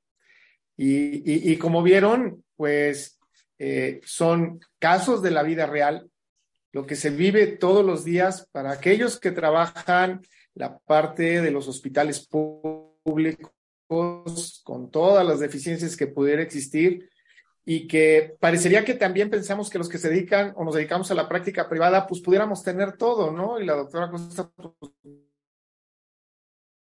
que en ocasiones no es sencillo eh, la toma de decisiones y que pues ahora es muy importante, esta toma de decisiones tiene que ser en conjunto con eh, los padres, los tutores, el mismo paciente. Hay que pedir la, coordinación y la autorización para muchos de estos estudios.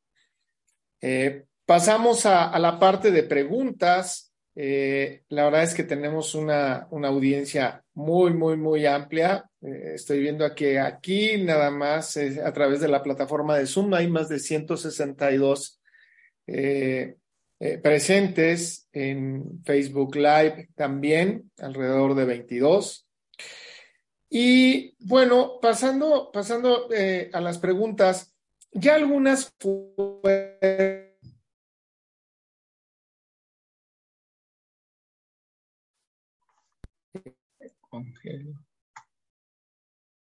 Doctor Velarde se congeló su, su imagen.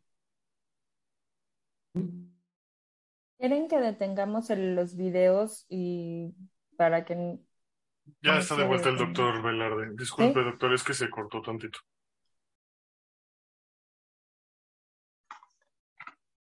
Les, les, decía, voy a, voy a comentar algunas de las preguntas que eh, los ponentes ya hicieron favor de responder de manera personal. Sin embargo, creo que es, es importante darlas a, a, conocer a todos los, los asistentes. Eh, por aquí Ana Luisa primero inmunoterapia que había recibido el paciente del caso del doctor Miguel Ruiz había sido sublingual o subcutánea. No sé, Miguel, si nos quieres hacer algún comentario al respecto de la inmunoterapia. Sí, en el caso de nuestro paciente, como nuestro hospital es un hospital público, lamentablemente no hemos llegado a tener esa accesibilidad a inmunoterapia sublingual. Entonces, realmente el único eh, elemento que tenemos es la subcutánea y es la que recibió el, paciente. Además de que, bueno, eh, viendo la parte de la alta reactividad de la alergia alimentaria que el niño ha ido desarrollando con el paso de los años, si realmente, eh, de acuerdo a, los consensos, ya se recomienda más por vía subcutánea más que vía sublingual por el riesgo de mayor sensibilización, ¿no? Sobre todo aquellos pacientes que puedan desarrollar esofagitis eosinofílica. Gracias. Eh, otra pregunta que también eh, hacían al respecto de los tratamientos que escuchaban eh, de los pequeños. Si se recomendaba el uso de lava combinado con esteroide en menores de tres años que no responden al tratamiento. aquí hace la mención, no está indicado en GINA ni en la guía de MIA para esta edad, sobre todo cuando ya se tienen dosis medias de esteroide y salen de una crisis. no sé si nos quieres comentar algo al respecto. Sí, de hecho, e, en el servicio somos muy dados a individualizar los casos y pues todos sabemos que a veces este, nos tenemos que salir de la normatividad, ¿no? En cuestión de algunos medicamentos que no son aprobados todavía en menores de edad, pero que sabemos que de acuerdo a la fisiopatología de la enfermedad, a la historia natural de la enfermedad y que ya agotaste el recurso básico y no responde, no controlas, pues no te queda más que intentar este tipo de elementos que pues por la FDA y todos los, los organismos que regulan los medicamentos, pues está indicado a partir de los cuatro años, sabemos la combinación de... Eh, los SABA con esteroide inhalado. Nosotros sí lo utilizamos en el servicio en menores de cuatro años, casos muy seleccionados y, como bien mencionan, cuando no tenemos una respuesta al esteroide simple y a las demás terapias de apoyo, como Montelucas o cualquier otro medicamento para el control del asma. Y hemos observado excelentes resultados con una alta tolerabilidad. Si en algunos casos hemos tenido que diferir, pocos aquellos que hemos visto algunas reacciones, de las reacciones que más observamos en nuestra área pediátrica es irritabilidad, este, trastornos del sueño, de repente el niño empieza a tener muchas pesadillas, agresividad, este, que algo muy reportado similar a Montelucas, ¿no? Y inclusive de repente este, eh, cambios en la conducta y este, inclusive cefalea, ¿no? De repente en algunos pacientes raramente. Pero en el, te puedo decir que en la mayoría de los casos que hemos tenido la necesidad de utilizarlo, hemos tenido buena tolerancia. Y sobre todo también aquel niño eh, eh, preescolar que corre, brinca, tose, no para de toser, les ayuda mucho también, ¿no? Esa parte del control con la terapia combinada con formoterol budesonida o salmeterol fluticasona. Muchas gracias, muchas gracias, este, doctor Miguel. Eh, para la doctora este, María del Carmen Costa, el Rodolfo Francisco pregunta, dice, cuidado, una paciente no es alérgica al huevo, pero presenta síntomas si ingiere huevo de gallina que recibe alimento de pescado. No sé A ver, es un punto, creo que es un punto que hay que vigilar, ¿ok? Pero también es muy importante en alergia a alimentos no quitar los alimentos que tolera, ¿no? Porque ahí es donde tenemos que diferenciar en relevancia clínica y sensibilización. Entonces, si la paciente nos está tolerando el alimento, y sobre todo no tiene ni GALDE 1 ni GALDE 2 ovomucoide ni albúmina positivos y los está tolerando, creo que, ok, hay que vigilar, pero no quitarlo. ¿Por qué? Porque ya también estamos quitando otras fuentes proteicas como puede ser el pescado. O sea, esta paciente también está, está con muchos otros alimentos eh, envueltos en su caso.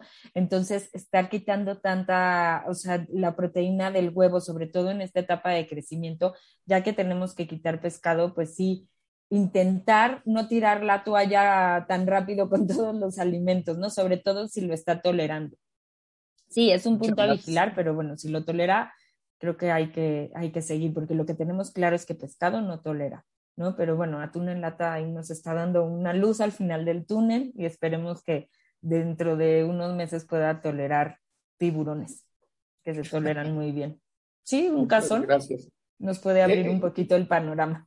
Claro, igual tú comentabas que, el, el, paciente que nos presentabas eh, al final está siendo tratado con inmunoterapia, con alergoides. Eh, aquí viene una pregunta también, si lo estaban aplicando de manera separada en dos vacunas por separado. Digo, creo que hay pocas personas que tienen experiencia con el uso de los alergoides en México. Sí, sí, bueno, yo, eh, eh, yo llevo usando alergoides muchos, mucho tiempo, muchos años. Este, desde mi residencia, después este, llegando aquí usé acosos y ya que llegaron alergoides, pues ya otra vez volví a alergoides y, todo, pues la verdad es que todo muy bien, se toleran muy bien. La tasa de reacciones es menor del 0.05% y sí, le estoy poniendo dos vacunas, una epitelio de perro, una de ácaros, subcutáneas las dos. Como digo, paradójicamente no querían pruebas cutáneas, pero bueno, este, la verdad es que muy bien, las está tolerando muy bien.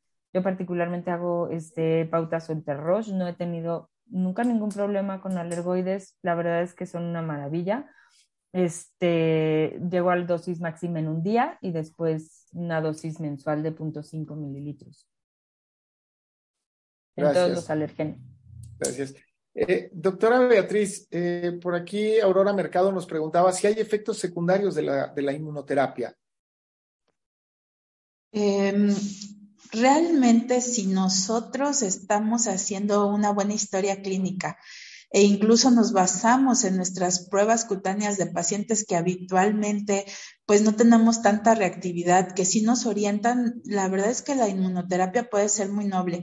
Y obviamente depende de las marcas, los alérgenos que estamos utilizando, ¿verdad? Porque hay unas que sí nos van a dar mayor reacción que otras, pero realmente una inmunoterapia bien dada y realmente dirigida con los alérgenos que nosotros vamos a, a dar, la verdad es que nos va muy, muy bien, ¿no? Con los pacientes. Y bueno, tocando también este tipo de puntos, algo que quiero hacer énfasis es que recordemos que no todos los pacientes van a llegar a este nivel, ¿verdad? Son pacientes también seleccionados y que algo que importa mucho con nosotros precisamente es eso, ¿no? De hacer una buena historia clínica en nuestros pacientes, de hacer una buena exploración clínica y obviamente de podernos basar con estudios que tenemos este, a la mano que son más accesibles, porque una situación también real que vemos es que este tipo de estudios son buenos, pero también son costosos. Igual tenemos que considerar que el paciente que realmente lo requiere, pues sí se tiene que buscar la manera de hacerlo, porque si no tenemos complicaciones efectivamente ahí, ¿no? Para poderle dar un tratamiento efectivo al paciente, de poder dirigir bien una vacuna e incluso de dar una dieta realmente, como lo dijo este Mari, bien cierto, porque muchas veces a nosotros nos toca ver o hacer evaluación ya de incluso de pacientes, de compañeros, que tristemente nos llegan con dietas de restricción tremendas donde los niños incluso se bajan de peso, pueden caer en desnutrición cuando realmente no se ameritaba que tuvieran dietas de restricción tan este, estrictas, ¿no? Entonces yo creo que todo esto es hacer conciencia de nuestros pacientes, seleccionar nuestros pacientes para poder llegar a este tipo de estudios. Estamos en una era donde incluso ahorita estamos utilizando biológicos. La verdad es que ya en más de un lugar también lo están haciendo, pero ahora resulta que empezamos con esa parte de dar un tratamiento y no teníamos un diagnóstico como tal, ¿no? Igual nos basábamos mucho en la clínica de nuestro paciente y con lo que teníamos nosotros para poder echar mano, pero creo que ahorita tenemos esa oportunidad de ver, de voltear, de que ya estamos haciendo cosas que se están haciendo en primer mundo, ¿no? Como es Europa, que ya están llegando aquí todo este tipo de estudios y que yo creo que nosotros como médicos, como alergólogos, tenemos esa gran responsabilidad, ¿no? También de poder orientar bien a nuestros pacientes. Muchas gracias. Eh, yo quiero aprovechar en este punto así rápidamente. Eh, tu caso eh, fue impactante, Beatriz, porque pues, la verdad es que muy, muy, muy complicado con toda la patología que nos presentabas y al final, pues la, la decisión y la oportunidad que tuvo de iniciar terapia biológica. y esta pregunta va para, para, para ustedes, los panelistas iniciar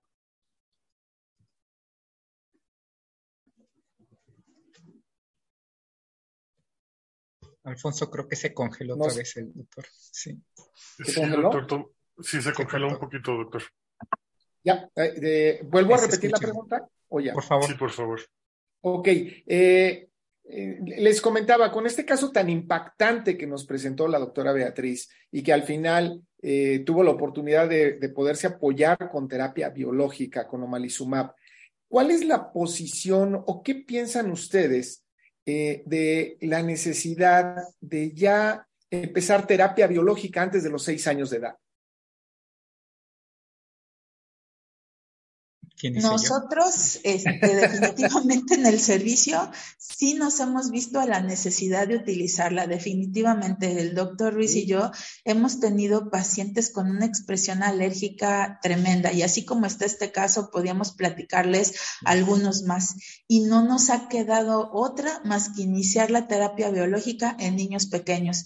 Lo que decíamos, no hay este, una indicación en menores de seis años, pero definitivamente no nos quedó de otra nosotros. Hemos sesionado los casos, hemos sesionado los pacientes y hemos tenido que tomar la decisión de poder iniciar este tipo de terapia biológica. La verdad es que hemos observado que es un medicamento que tiene una amplia seguridad en niños pequeños, ¿no? Que igual, este, justo estábamos platicando con el doctor Ruiz que yo creo que ya podríamos hacer un artículo con todos los pacientes que tenemos y que pues valdría la pena, ¿no? Dar a conocer. Muchas gracias, muchas gracias. Sí, claro, sí, sí, por supuesto. Eh, creo que nos hemos visto en esta, en esta necesidad de iniciar terapia en algunos casos complejos.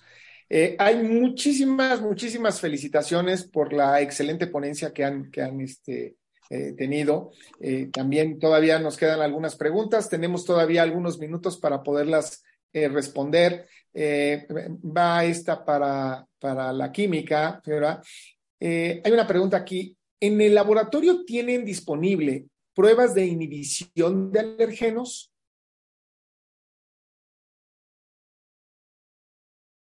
No sé si está por ahí, ya se nos Eli, está apagado No te escuchas, Eli. ya vi. Ah, disculpen. Sí, estamos, aún no la tenemos, estamos validando la técnica para ver si es viable montarla en el laboratorio o no, porque cualquiera de las técnicas que ofrecemos tienen que ser con esa seguridad de que lo que estamos ofreciendo sea de utilidad. Entonces, por el momento no, no tenemos pruebas de inhibición. Ok. Eh, el doctor Martín Ramírez Soto pregunta también, ¿cuál es el momento más indicado para realizar una prueba de activación de basófilos a medicamentos después de haber presentado una reacción?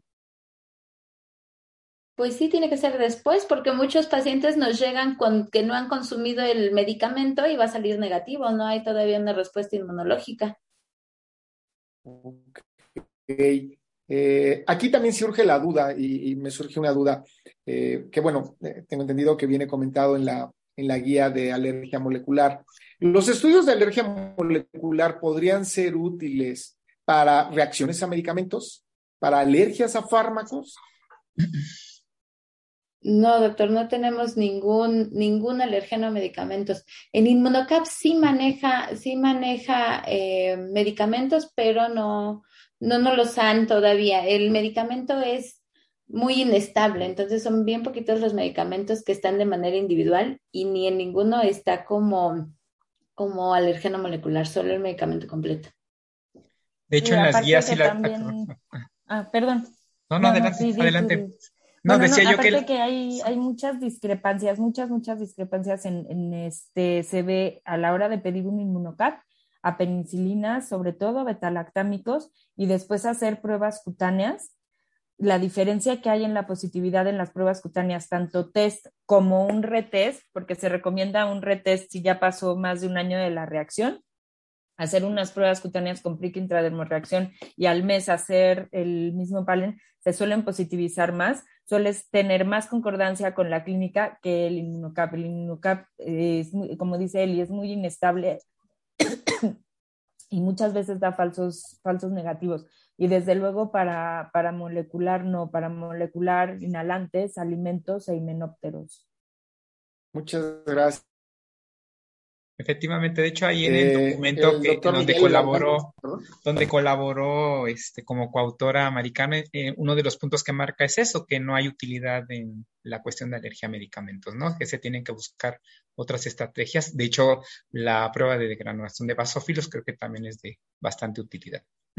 Muchas gracias. El doctor Miguel Alejandro Medina, un saludo desde Vera, hasta Veracruz. Miguelón, y él eh, nos hacía una pregunta hacia los panelistas si había alguna experiencia con, con, los biológicos o con algún biológico. Me parece que esta pregunta ya ha, sido respondida con el comentario que se, hizo, que se hizo sobre el omalizumab, ¿no? Mm. Y de, bueno, de cara al caso de, de Betty, agregar que, bueno, que ya FDA y EMA aprobaron el dupilumab para esofagitis eosinofílica y que respecto a biológicos, pues yo creo que vamos teniendo afortunadamente más documentación, más aval, más oferta también aquí en México y con evidencia para también nosotros poder pedir en nuestras instituciones la aplicación de, de, estos medicamentos y también del diagnóstico molecular, porque ya también teniendo una guía mexicana es un aval con el cual poder nosotros poder buscar que se puedan aplicar y que no sean a veces tan, tan inaccesibles, ¿no? O que parezca tan inaccesible porque realmente están, están ahí. Muchas gracias. Eh, continuando con las preguntas, todavía tenemos algunos minutos. Eh, eh, por aquí pregunta asistente anónimo, si ya se está teniendo un tratamiento farmacológico, ¿es posible que se pueda ingerir los alimentos que hacen reacción en algún momento? A ver si entendí. O sea, el paciente ya se hizo el diagnóstico de la alergia alimentaria. Y la pregunta es si posteriormente se le puede reiniciar esta dieta con esos alimentos a los cuales. Pues yo, es parte de la estrategia. Recordemos que finalmente, bueno, el escenario va a depender, digo, el paciente pediátrico, el paciente adulto y lo que decíamos en la parte ya de eh, la parte molecular, ¿no? Saber estos alergenos, estas moléculas que nos pueden hablar de riesgo de anafilaxia o de persistencia de la reactividad al alimento lo que Mari Carmen nos mostró con su caso bastante claro, que iba desmenuzando ahí toda la parte que puede ser con LTPs, que pueden ser con profilinas o factores de persistencia como bomucoide, como en el caso de mi paciente, que digo, debutó muy pequeño, tiene seis años, come, la vez pasada también creo que le dieron un paquete de rompope y se puso muy mal. O sea, realmente no ha logrado superar porque tiene este, el factor mucoide que le da persistencia de no tolerar el huevo. ¿no? Entonces, creo que ahí es donde aterriza la, guía, donde aterriza esta eh, eh, situación de familiarizarnos con este recurso para poder saber qué alimentos íbamos a poder hacer pruebas de reto, ir dando la inducción a la tolerancia oral para que el paciente pueda regresar a una alimentación pues lo más global que, que se pueda, ¿no? Sobre todo hablando de niños, porque créeme que con los niños es complicado en la parte de, los retos que se dan espontáneos en las escuelas, con los abuelitos, con los tíos que de repente no creen en que un alimento tan inocuo como la leche, huevo, cualquier otro, les pueda dar reacción y de repente les dan sustos, ¿no? Entonces, sí es un poquito complicado, pero creo que eh, esta parte de esta charla nos lleva a ese mensaje de analizar realmente en qué momento el paciente sí se puede someter ya a un reto, dependiendo de cuál es esa fotografía molecular que tenemos de su evaluación del alérgeno alimentario en este caso. No sé si Mari Carmen quiera comentar algo más. Sí, también es muy, muy importante saber que no se puede extrapolar la misma conducta en todos los alimentos, ¿no? O sea, sabemos que hay esa parte de esa historia natural de a veces resolución espontánea en huevo, en leche, pero no se manifiesta así en el resto de alimentos. También es muy importante lo que dice el doctor Ruiz, no es lo mismo el paciente pediátrico que el paciente adulto. Normalmente el paciente adulto va a ser persistente, ¿no? Y el paciente pediátrico a veces es un poquito más maleable. Importante del diagnóstico molecular, nos sirve para el seguimiento, para saber si hay persistencia y gravedad. A veces se dice que en el momento, por ejemplo, en el caso del GALDE 1, que baja el GALDE 1, podríamos hacer, intentar hacer un reto con huevo pero hay pacientes que aunque tengan ese bajadón de, de GALDE 1, sigue persistiendo. Entonces también no olvidarnos del gold estándar de eh, la prueba de exposición controlada, la prueba de reto, ¿no? Muy importante, que a veces como en estos casos pueden ser accidentales, pero también que nos, que nos habla mucho de la clínica y nos puede ayudar mucho a predecir. Entonces, porque a veces se, se, se piensa que, por ejemplo, los protocolos de inducción de tolerancia a huevo y a leche, que sí han tenido mucho éxito, pero sobre todo en pacientes más pequeños, ¿sí? Pueden extrapolarse a adolescentes, ya baja mucho el rango de éxito en pacientes adolescentes y adultos y aparte no se pueden extrapolar entre alimentos. No, no va a ser el mismo protocolo en leche que para huevo que para cacahuate y hay veces que tampoco se pueden hacer. Entonces eso también tomarlo en cuenta, no podemos ver los alimentos como que se comportan igual y tener como un protocolo general para todos, hay que individualizarlos. Bien, bien, muchas, muchas gracias. La verdad es que eh, eh, eh, escuchar este tipo de, pláticas nos hace ver que, pues, esta es la alergia que se practica en el siglo XXI, ¿sí? yo recuerdo cuando, y Miguel recordará cuando terminamos la especialidad, que cada uno tomamos nuestro camino y llegamos a funciones eh, en ese entonces, en el siglo pasado, en, el, siglo XX, todavía se consideraba alergia con esta, como una actividad mística, esotérica y de mucha imaginación. Así, se visualizaba. Todavía, ¿eh? Todavía algunos tienen ese concepto. Cuando, escuchamos esto, pues esta es la realidad molecular de, las enfermedades alérgicas, ¿no? La verdad es que les agradezco mucho que hayan aceptado la invitación no sé, es que me parece que se han, se, han eh, completado todas las expectativas. Espero que les haya gustado. También, la verdad, que les puedo decir, les agradezco mucho, mucho este, esta presentación. Sí. Muchas gracias. Y bueno, pues creo que, eh, perdón. Quisiera dar una invitación, una invitación rapidísima a Resema, a que suban sus pacientes de diagnóstico molecular en resema.org se tienen que registrar, firman su consentimiento de médico y pueden subir sus pacientes. Eso nos ayuda muchísimo para ir generando lo que decía Eli, el perfil del paciente mexicano. En base a eso se pueden sacar muchas cosas, muchos datos y perfilar mejor para nuestros pacientes, para inmunoterapia, para también publicar todo el mundo que meta datos, también este, veremos que si salen, o sea, bueno, publicaciones, diferentes brazos que estén, ¿no? Pero ir metiendo pacientes es muy importante en resema. ahí está, comercial, resema.org, muy, muy importante para que, para ir, ya que tenemos la guía, poder perfilar a nuestros pacientes y ir cooperando entre todos con esto, porque si es verdad, decimos, bueno, pues está todo publicado en Europa, pero pues también aquí podemos hacer muchas cosas, ¿no?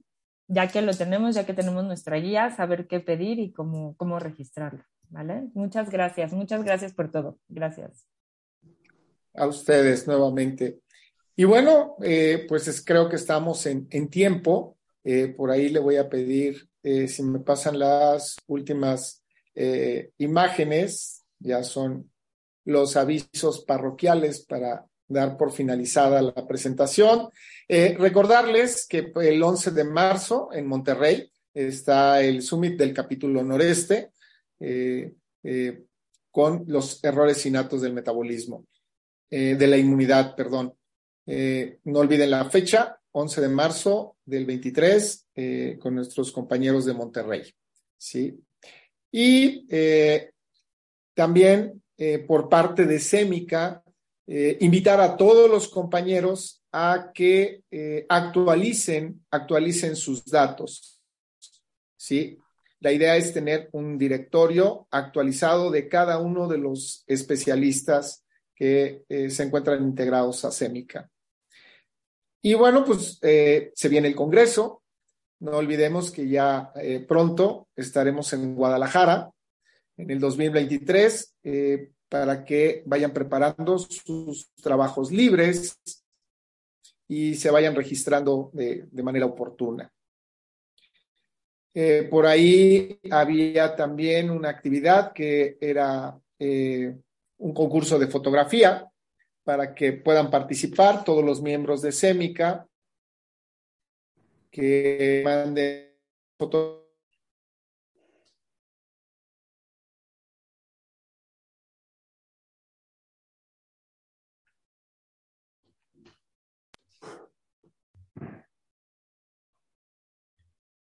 La verdad es que mi, agradecimiento, eh, muy, muy agradable eh, esta plática con ustedes. Eh, nos queda una perspectiva y nos queda claro que tenemos que seguir, seguir aprendiendo y investigando cada vez más.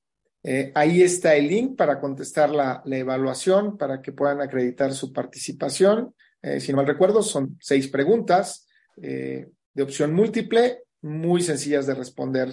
Creo que todo se comentó aquí en la plática. Bueno, pues que pasen, que pasen una excelente noche y muchas gracias por su asistencia. Buenas noches. gracias, buenas noches, hasta luego. Gracias a todos. Gracias, saludos. Ay, adiós. Bonita noche. Buenas noches, saludos. Saludos. Bye. Bye. Bye.